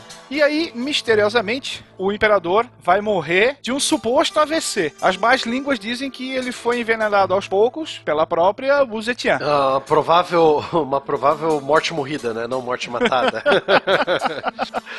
E aí, quando ele morre, ela toma o poder pra si, destitui todos os outros, muda o nome do país e sobe oficialmente ao trono. Agora, adivinha quantos anos ela tinha nessa época? 67 anos. Puta merda. Então, não é uma jovem que é que tem um, tempora- um temperamento mais quente, por assim dizer. Não, tudo arquitetado. Ela já sobe como imperatriz, como uma membro, sei lá, da hoje em dia melhor idade, né? E da mesma forma que a Catarina da Rússia, ela vai ficar famosa por ter vários amantes, ela já na casa dos 60, claro, vários amantes muito mais jovens do que ela, né, enquanto ela governou. E justamente ela vai se tornar então a única imperadora na, na história da China. Claro que ela vai subir ao poder e vai acabar eliminando é, funcionários que não se alinharam a ela, não teve piedade nem com o próprio filho, que ela considerou fraco para servir como seu sucessor e mata ele e determina que o outro passe a ser o seu sucessor. Ela esmaga rebeliões, então é um punho de ferro dos maiores. Então era Não. uma mulher que botava pra quebrar e não tava nem aí. Não só o punho de ferro, né? Ela tinha um truque muito forte pra subir de concubina a imperatriz e depois o cara deixar ela mandar de boa, né? Tinha um truque ali. Tinha uma mágica. Tinha, tinha um, tru- um truque especial ali. O dragão chinês. E eu acho que é possível até que o cara tenha morrido de AVC realmente, cara. Tipo, O cara passou a, a pólvora, como a gente comentou lá no cast de explosivos lá, É, e se deu é. mal, né? Ok. Editor, nessa hora, se colocar aquela música tema do Game of Thrones atrás, por favor. Porque, enfim, a descrição dela é o primeiro livro de Game of Thrones, né? ela matou o próprio filho, gente, pra chegar ao poder. Exatamente. É E Game as of más línguas dizem que ela matou o próprio marido. também, Sim, né? exatamente. Ele foi o filho era um Stark, certeza. Não tenho dúvida. Interessante ali é, mencionar o título que ela tinha. Sua Majestade Imperatriz Real, Sagrada e Divina Imperatriz Regente da China, ela que causa as flores a nascerem e os rios a fluírem. Porra. Não é pouca coisa. Caraca. E assim vai, e assim vai, etc, etc. Viva todo mundo. Então, ela reina durante 15 anos, mas de fato ela governou por mais de meio século, contando o tempo em que ela manipulava ali os seus marionetes enquanto o marido era vivo, né? E na sua administração, o poder nacional se fortaleceu, a sociedade era estável, a população conheceu um aumento considerável, invasões estrangeiras foram rechaçadas. Só o exército mais próximo dela com aproximadamente 300 mil soldados. E ela vai morrer aos 82 anos, pouco depois de uma rebelião na qual ela vai ser retirada do poder e ela vai ser enterrada na tumba do marido. Inclusive, existe uma uma lápide, que é chamada lápide sem inscrição, aonde estão enterrados ele e ela. Uma lápide com cerca de 8 metros de altura e 2 metros de largura. Sem Mas inscrição. por que, que não tem inscrição? né? Ah, Existem algumas ideias que falam mais ou menos o seguinte. Por maior que seja a lápide, não daria para registrar tudo aquilo que ela conquistou. Então ela. E outros é Mas porque que ela. desculpa, hein? o- né, o- Ah, eu não sei o que escrever. Deixa em branco, eu não sei como registrar. Caramba, tens a ideia? Não, não tenho. Ah, tá, vamos deixar E assim. assim, é, nós temos que lembrar que ela acaba derrotando o sistema, o antigo sistema patriarcal, e que supostamente as pessoas, homens, teriam vergonha de levantar um monumento gigantesco com uma inscrição para ela, já que subverteu a ordem da própria sociedade. Põe lacrou. Genial. Essa expressão tão chinesa, né? Como Só- lacrou. Laclou. Quite um hot lacrou. O Zetian. Bom, é, tá posto o porquê de, primeiro, da importância histórica dela pra história da China e do porquê a gente reiteradamente falando da importância pra história do mundo. Então fica aqui, talvez, uma grande mensagem do cast de uma figura histórica tão emblemática, tão importante para essa etapa do mundo, mas ao mesmo tempo tão pouco conhecida no Ocidente, né? Se você for procurar listas de mulheres influentes na política ao longo da história, dificilmente você vai ter o nome da Wu Zetian. Quando que o que a gente quer mostrar aqui é, gente, ela é só a mais influente da história. Shiryu, não se esqueça. O seu corpo é apenas um invólucro emprestado para este mundo. Mestre, obrigado por me guiar. Mas enfim, o tempo passa e os. Até os grandes Tan acabam, né? Até os grandes Tan acabam. Eles têm o seu apogeu, eles conseguem eh, tudo isso que a gente já descreveu aqui nos últimos minutos. É que nem no Civ, cara. Tem uma hora que o- a Golden Age acaba. Aí você volta a receber, tipo, menos um de gold por turno. Tua economia vira uma bosta. Exatamente. E, O Brasil tá nesse aí. por algum tempo. O, O Brasil problema. tá no menos 30 por turno. Beleza. E você tem então o perigeu dessa, dessa dinastia, mais ou menos lá pro século IX, né, Matheus? Século X, desculpa. Sim, exatamente. Lá pelo ano 900, os anos 900, né, o século X, nós vemos essa queda dos Tan.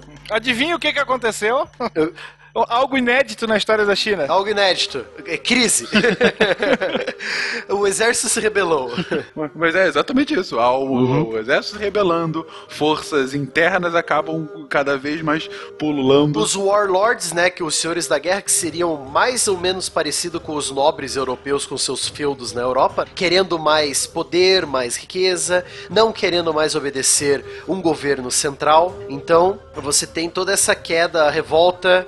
A revolta se militarizou na China, desestabilizando o poder imperial dos Tang, e a dinastia jamais recobrou por completo esse poder. Então você ainda tinha a casa dos Tang governando uma parte da China, mas a China nunca mais foi aquela glória que foi lá no começo dos Tan até a Zetian, né? Então foi essa desgraça, esse outro período de transição aí.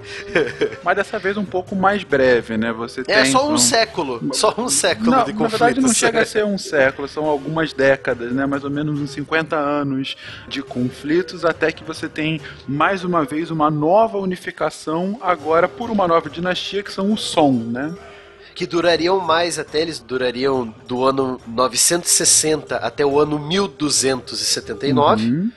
é, que é a dinastia dos Song. E- mas o Song tem uma coisa interessante do ponto de vista de comparação com os Tang, que eles não têm mais uma expansão territorial. Na verdade, e aí eu posso estar enganado, não sei se vocês poderiam me, me responder. Se eu não me engano, o ápice do território chinês é justamente nos Tang, né? Você não tem um território tão grande ah, depois. Não, os Ming. Os Ming vão ter um território maior. maior do que os Tang? Vão, vão. Pode ser, então. Eles vão ter atualmente o que seria hoje todo o estado atual da Mongólia, toda a Manchúria, toda a Coreia, o norte do Vietnã, todo o Tibete. Então esse vai ser a maior, a maior concentração de terras na mão dos chineses. Vai ser durante os Ming. Bom, é, e o som tem um problemaço que é um negócio que vai durar basicamente durante todos esses três séculos da sua dinastia, que por mais que eles tenham centralização, eles continuam tendo é, uma grande ah, ameaça ao norte, que é o Império Qin, que não é conquistado, não entra numa zona de influência do sistema tributário e volta e meia você tem conflitos entre os dois. Mas de qualquer forma é um império, é uma dinastia que ah, também tem a- o seu mérito, também tem o seu desenvolvimento, não? Ah, com certeza ele tem. Os, os Song, eles desenvolvem uma nova capital, eles criam uma nova ca- capital, Kaifeng, é, muram, muram ela, então eles se concentram mais no que seria a barriga da China. Você pega a China, ela tem uma barriguinha ali pro, pro Pacífico, né? Então eles se concentram ali da metade da China atual pro sul. Enquanto no norte você tem os, os Tin, ou Jin, né, com um J, J-I-N. Eles têm uma cavalaria nômade, eles são um reino que apareceu durante a queda da dinastia Tang. Então ele, você vai ter essa briga constante entre os dois, esses dois reinos que sobraram, que se formaram depois da queda dos Tang. Você vai ter um grande desenvolvimento na dinastia Song. Você vai ter uma série de governantes civis regionais que eram indicados pelo governo central, quase como a figura do mandarim de volta, né, para controlar as terras que o Song já tem. Você vai ter um crescimento da classe, uma classe mais letrada. Você vai ter pessoas realizavam exames, tudo aquilo de volta daquela a coisa do concurso público, sabe, funcionários do governo. Eles vão voltar com tudo isso de volta. Então você vai ter uma classe erudita, uma classe erudita burocrática novamente, quase uma espécie de uma pequena nobreza letrada burocrática para controlar a região dos Song. Sim, mais certo? uma vez a, a questão dos mandarins, né? Mas agora numa nova dinastia.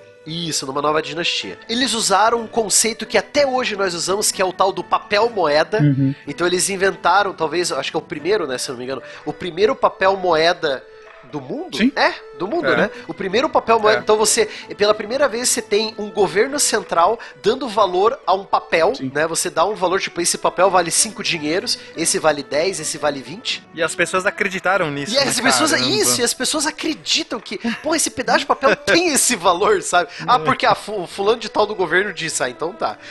Mas é isso, assim, dois minutos só, gente. Não vou entrar em outro monólogo. Mas assim, é, é muito importante falar sobre isso. Por que, que papel moeda é um negócio tão fundamental?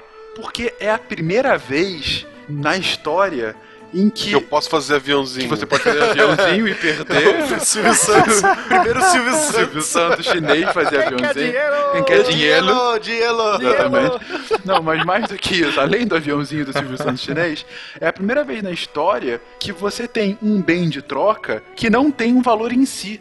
Ou seja, É um valor fictício. né? exatamente, você tem que ter um sistema de crença. A convenção tem que ser, né? Assim como nós acreditamos que aqueles numerozinhos na nossa tela do nosso do- da, da conta bancária é o nosso dinheiro que está lá físico, né? Exatamente, A gente acredita que aqueles exatamente. números têm um valor para nós, né? Exatamente. Hoje em dia, para efeito de comparação, gente, hoje em dia, de todo o dinheiro que circula no mundo, 1% é dinheiro de papel. Dinheiro fato, né? Físico. Dinheiro físico. Exato, é. o resto é tudo dinheiro virtual. E isso começa justamente a partir do advento do papel moeda. Eu falo, eu falo isso pros meus alunos, eles ficam, como, mas como assim, professor? A gente, é, pega lá, conta lá no teu pai, da tua mãe lá, a conta bancária. É tudo dinheiro de mentira, o banco não tem esse dinheiro lá. Imagina todo mundo indo querer retirar o dinheiro do banco. O banco não vai ter dinheiro pra todo mundo, cara. Perfeito, é isso mesmo. é, e isso já aconteceu algumas vezes, inclusive. né? Ah, o crash da Bolsa de Nova York, de 29. No Aqui no Brasil, durante a. Quando o Collor fez a tomada do, da, da poupança, você teve Também, feriado bancário justamente para evitar isso, porque todo mundo ia lá tirar o dinheiro da poupança.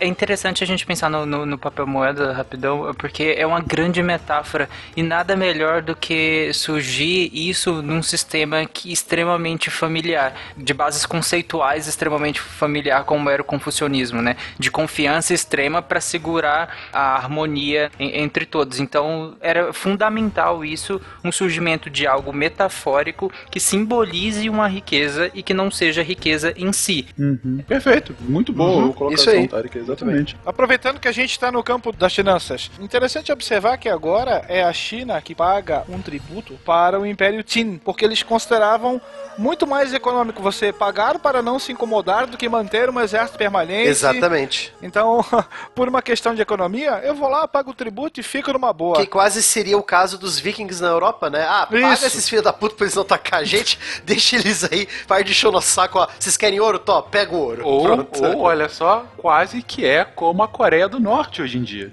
Também, também. Que hoje sobrevive muito de ajuda, de ajuda não, de pagamento de resgate por ameaça pra não jogar bomba atômica, né? Sim. Exatamente. Bom, aí, a- além disso, eles criam várias prensas de madeira muito parecidas com a que Gutenberg ia inventar séculos depois, né? Especificamente 400 séculos depois, Gutenberg ia 400 fazer. anos, por favor, 400 séculos, a gente não chegou. Quatro séculos depois, Gutenberg ia fazer a mesma, o mesmo esquema de prensa de madeira na Europa, né? Os chineses fizeram primeiro. E lógico, o uso da pólvora co- como instrumento de guerra. Os primeiros canhões, primeiras bombas, granadas e assim vai. A gente pode até lembrar daquele, né, daquele fogo de artifício da, da Mulan, que é uma cabeça de dragão que explode, lembra disso lá no, no- no desenho? Claro. Que eles usam uma cabeça de dragão. É tipo um canhão móvel, né? O, o, o fogo de artifício, né? A riqueza crescia, é uma nova classe mercantil de homens do povo começa a surgir também, além dessa nobreza letrada burocrática também, do os mandarins novamente. As cidades cresceram e lá por volta do ano 1200 da nossa era, a cidade de Hangzhou, Hangzhou ou. Hanzhou, Hanzhou. Hanzhou, Hanzhou. A cidade de Hanzhou, ao sul, era o centro econômico do império, com uma área de 18 km quadrados e com, no mínimo, um milhão de habitantes. Alguns colocam 2 milhões, né? 40 vezes maior que Londres na própria época. Então, como a gente já disse, né? Então, o crescimento dos Song e dos Jin também, dos Tin, é, é bem relevante, né? Nós estamos falando mais dos Song porque eles foram, digamos assim, os descendentes diretos dos Tan, né? De qualquer forma, um tapa na cara do Ocidente, né? Ah, com certeza, um tapa na cara do Ocidente de novo. É, Só mais uma vez para efeito de comparação, é, dos séculos 6 até o século 19, todas as três maiores cidades do mundo eram chinesas, com exceção às vezes de Bagdá, que ficava entre as três. Mas enfim, a gente tá falando de um, um mar de gente aí. Porém, nós temos uma perda daquele patriotismo que a gente falou, aquele patriotismo étnico. Nós somos da China, nós somos do Império do Meio. Você perde um pouco esse patriotismo que os Tan fizeram, que os, os Han fizeram muito, esse patriotismo. Nós somos desse país, nós somos da terra do Imperador Amarelo. Então você perde um pouco esse, esse patriotismo. Isso levou a um povo a ser menos severo em relação a intrusão estrangeira. Ou seja, você vê estrangeiros entrando e sendo recebidos muito melhor durante a dinastia Song no sul e os Qin no norte do que em outros períodos da China até agora. Então você vê esse. É, ah, os estrangeiros são bem-vindos. Você tem essa entrada de ideias novas, estrangeiros vindo morar. Aí você vê árabes, você vê indianos, você vê povos nômades vindo morar, sendo é, convidados a, a entrar, conversar, comercializar dentro da própria China. E é até interessante você ver essa ideia da falta de patriotismo, essa perda de patriotismo, é que em 1165, depois de brigarem tanto, o Estado do Norte, os Tin e os Song do Sul, eles concordaram que tinham direitos iguais e eram como irmãos, ou seja, eles ambos são descendentes dos Tan. Então eles, eles fazem acordos, fazem acordos de comércio, acordos de proteção, etc e tal. E é interessante, embora a China dos Song fosse o irmão mais velho, né? É engraçado você ver essa coisa do irmão mais velho sendo a dinastia Song, né? Não, Isso é único, né? Tipo, dois povos lados opostos, de repente, ah, a gente é legal, né? Vamos ser amigos, vamos. O normal é vamos matar o outro até sobrar um. Como são Então, os irmãos de verdade, né? Como são os irmãos de verdade. Exato. Porém, pouco menos de 100 anos depois, a extinção do poder do Estado do Norte, né, dos Tin, deixou os Song sozinhos para enfrentar uma ameaça muito grande, por sinal. né, Spengler? Não, um cara que era humilde na, na, na maior concepção que essa palavra tem. Humilde pra caramba. Qual que era o nome dele? Gengis Khan! então aí você Ou, vê o... Já que o Tarek falou do Mulan Rouge, Cancan. Puta! Deus do céu. Aí você vê a perda da hegemonia chinesa para um dos maiores impérios em extensão territorial contínua do mundo, que foi o Império Mongol. Acho que é, acho que é, o, é o maior, né? Que é o maior, extensão é. contínua, sim. Contínuo é o Não, maior. o ma- né? o maior em terras controladas era o britânico. Foi o britânico. E- mas em terras contínuas foi o mongol, isso sem dúvida nenhuma. Os caras foram da Coreia até a Polônia, cara. Porra. Chutando ali a, a bunda da, da Europa. Chutando a bunda da, da, da, da Rússia, chutando a bunda da Europa, chutando a bunda dos árabes. Eles dominaram Bagdá, eles saquearam a Pérsia, sabe? Eles fizeram tudo. E merece um cash só pra eles também. Merece e vai ter um cast sobre ele. No não, não vamos dar esse cast. Não quero.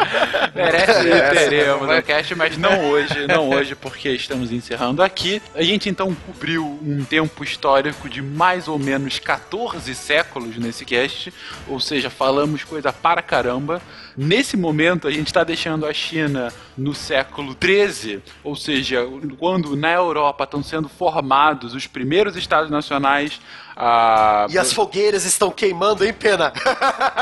Não, aí- ainda não tanto. ainda As não fogueiras tanto. vão começar a queimar daqui a pouco. Você já teve a invasão árabe, o Islã já tá aqui. Na verdade, os árabes estão sendo expulsos da Península Ibérica e Portugal e Espanha estão sendo formados, lá o reino de Castela e de Leão, né?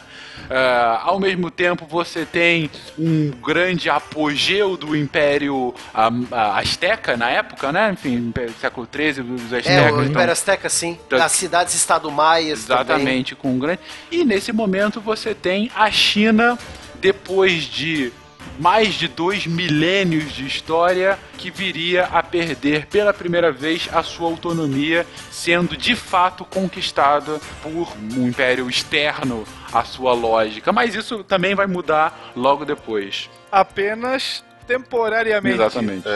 Hoje a gente para então com os chineses botando a bunda na janela. É isso. E com essa visão maravilhosa, a gente encerra o cast aqui de hoje. A bunda amarela, né? A bunda amarela na janela. Então, Pô, gente, tá explicado que eu vi amarelo.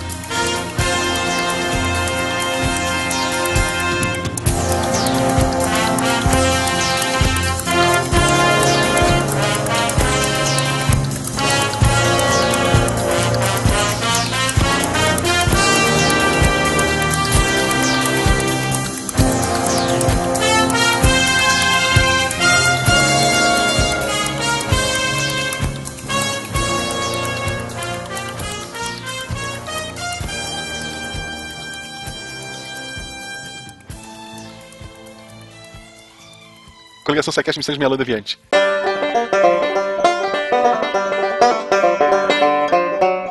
Marcelo Gostinin, você me conhece pelo casamento de pessoas com personagens rituais.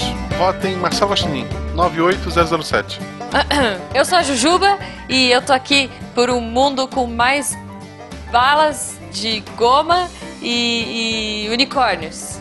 Vote Jujuba, 42 é a resposta. Pelas criancinhas! Que Pela ciência! Vote Fencas! 98457. Fencas! Gente do céu, que medo. Aqui é o Tarek, você não me conhece e nem vai querer conhecer. Você não tem Acho número? justíssimo. Você não tem o número? Você Não, meu não... número eu falei semana retrasada, é 00666. Entendi. Tá bom. ah, né? meu Deus. Gente do céu.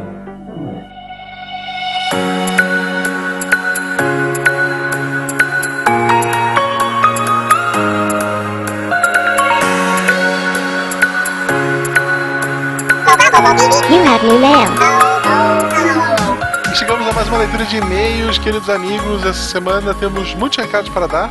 E Jujuba, como é que a gente faz para mandar coisas físicas para o Sequest?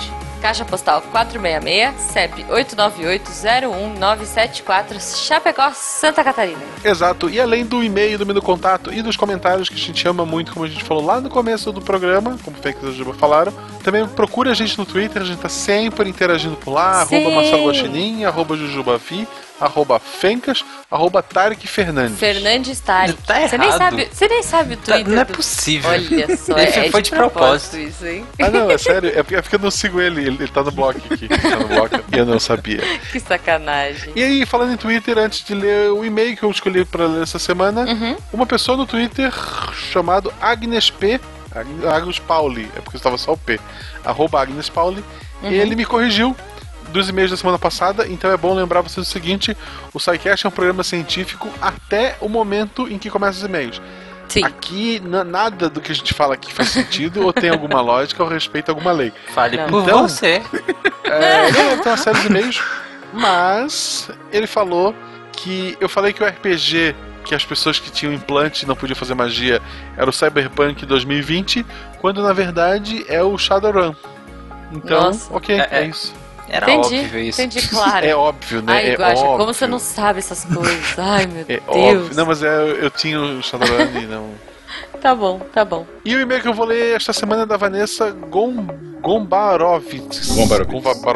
Go... Gombarovitz. Não, peraí. Gombarovitz. Gombarovitz. Sei lá. Isso, deve ser russo. Deve. Estudante de engenharia de produção, 21 anos, Magé, Rio de Janeiro. Magé, eu morava do lado de Magé. Um abraço, Magé. Isso. Isso. Eu já estive no Rio, não sei se estive em Magé. mas Deve ser legal. Provavelmente não. Magé é indo em direção à Serra Fluminense. Eu morava em Teresópolis, então é ali perto. Ah. Ok. Deve ser legal. É, qual, qual a escola de samba de lá? Cara, eu não sei se tem. Se tem, eu desconheço. Eu também não sou um árduo conhecedor do samba carioca. Ok. Ela escreveu: Olá, Psycasters. Estou enviando este e-mail para contar para vocês um pouco da minha experiência com o Psycast. Conheci o Psycast por um amigo num grupo sobre podcast.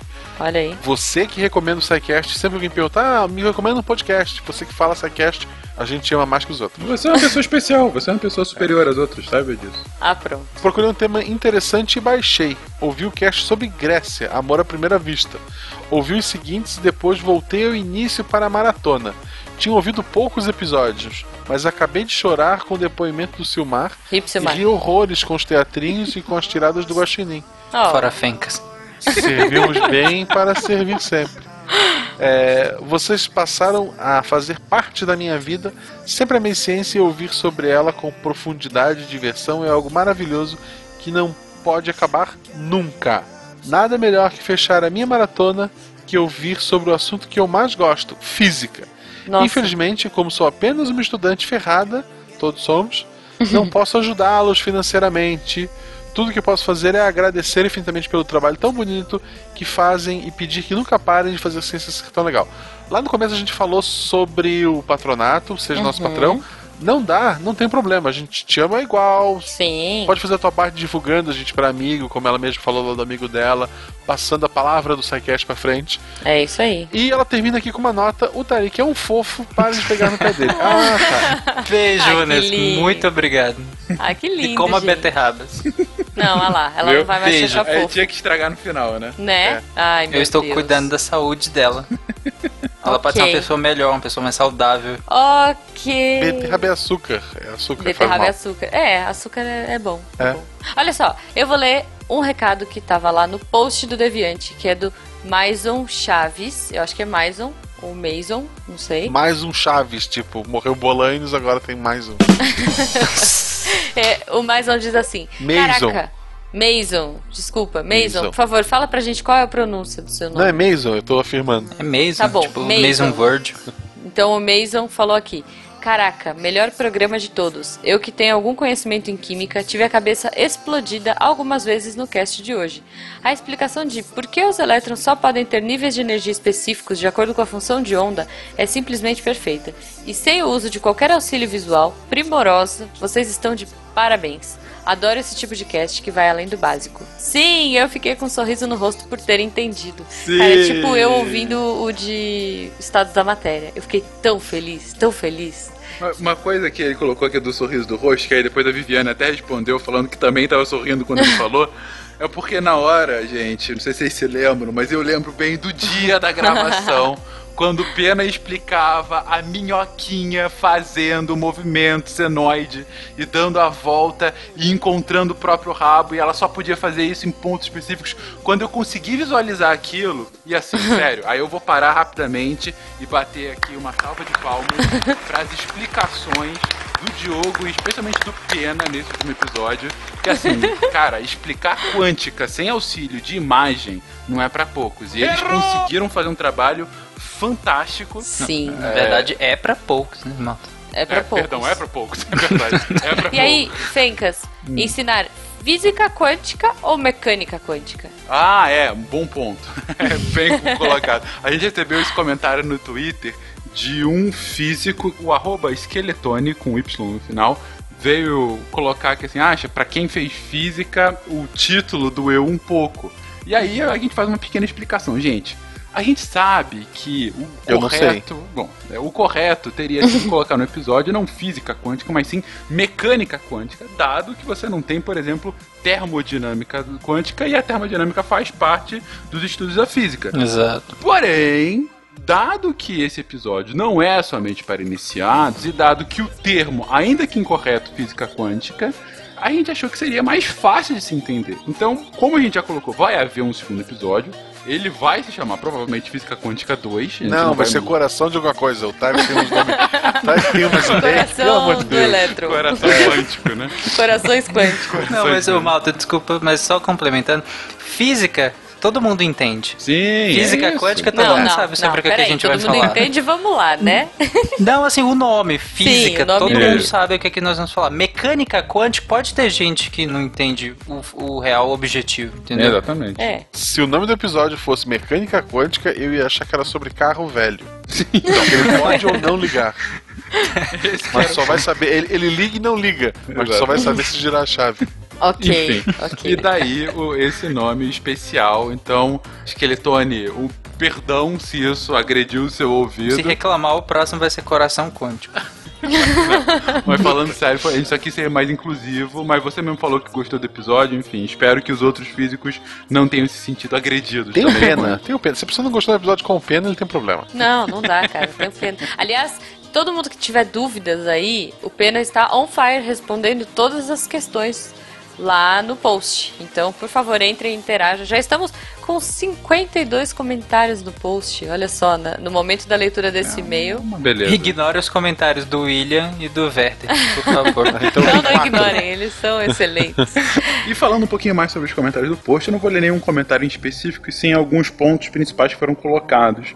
É, primeiro, o Ian Sintra, ele comentou referente ao programa passado, ao comentário que a gente fez da leitura de e-mails sobre atletas trans competindo nas Olimpíadas e como é que ficaria, assim. Ele deu uma, uma sucinta, porém interessante aula sobre como que isso já está sendo desenvolvido e ele cita ainda o caso da Caster Semenya, né, que é da África do Sul, que foi um caso que estourou de justamente uma atleta que foi acusada, depois de ganhar algumas medalhas, foi acusada de não ser mulher.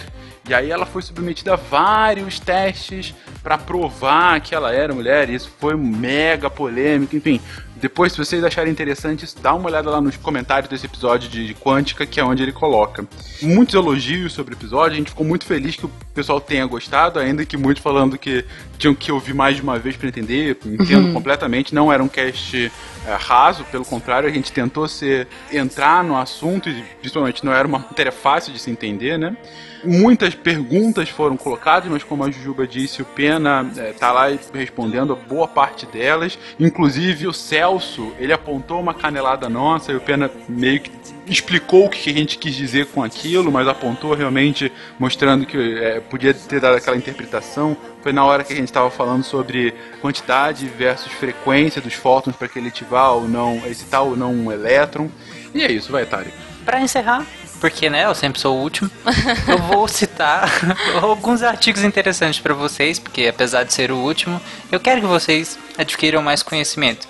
Então entre lá no deviante.com.br, que é o nosso site, nossa casa, por onde nós vamos dominar o mundo.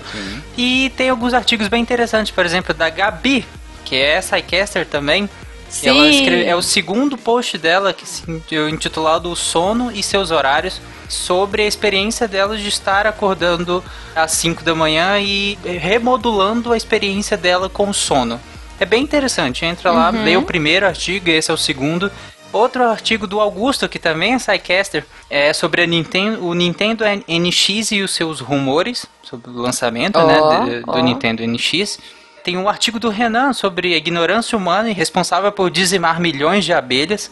Gente, a ignorância humana é responsável por dizimar os humanos Bom, também. bom, não, abelha. Abelha é o bicho do, do, do diabo, Não, não. Guaxa, a gente precisa. Não, não das fala abelhas, isso. Eu, cara. eu tenho alergia, eu tenho alergia. Eu vi meu Não. primeiro amor. Eu sei que ela usava com uma colical. Autorreferência rapidamente, pra quem gosta do, do, do tema, SciCast 76, falamos sobre abelhas. Sim. Exato. E por último, a gente também tem o. Por último que eu quero citar, mas tem vários outros artigos, tem o do Guilherme, que se intitula O que a ciência pode nos dizer sobre o caso Bel Percy. Peixe. Que é minha É prima, bem legal o sabe. artigo.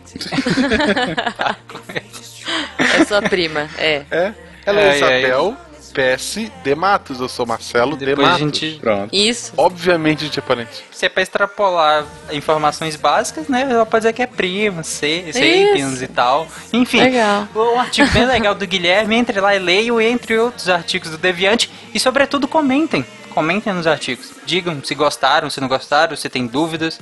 Toda semana a gente tem muitos artigos publicados lá no Deviante. É isso aí. Comenta aí o que vocês querem ouvir, o que mais vocês querem saber. Pô, a gente quer conversar com vocês.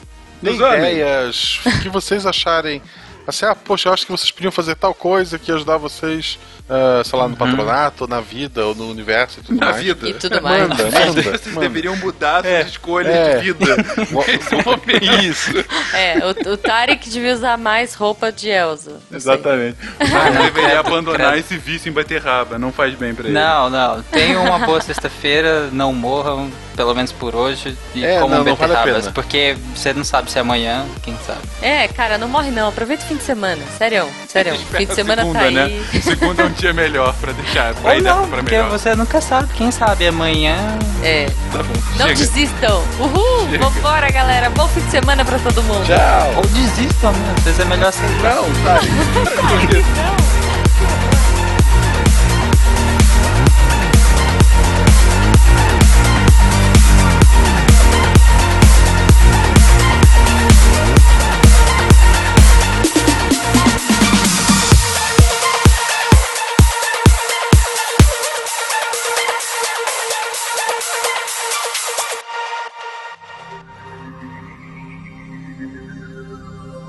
Se a ciência não for divertida, tem alguma coisa errada.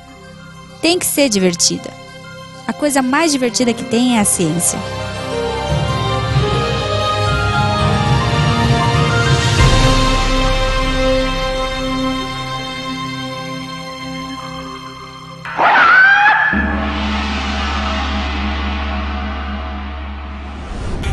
Este programa foi editado por Tapcast. Edições e Produções de Podcast.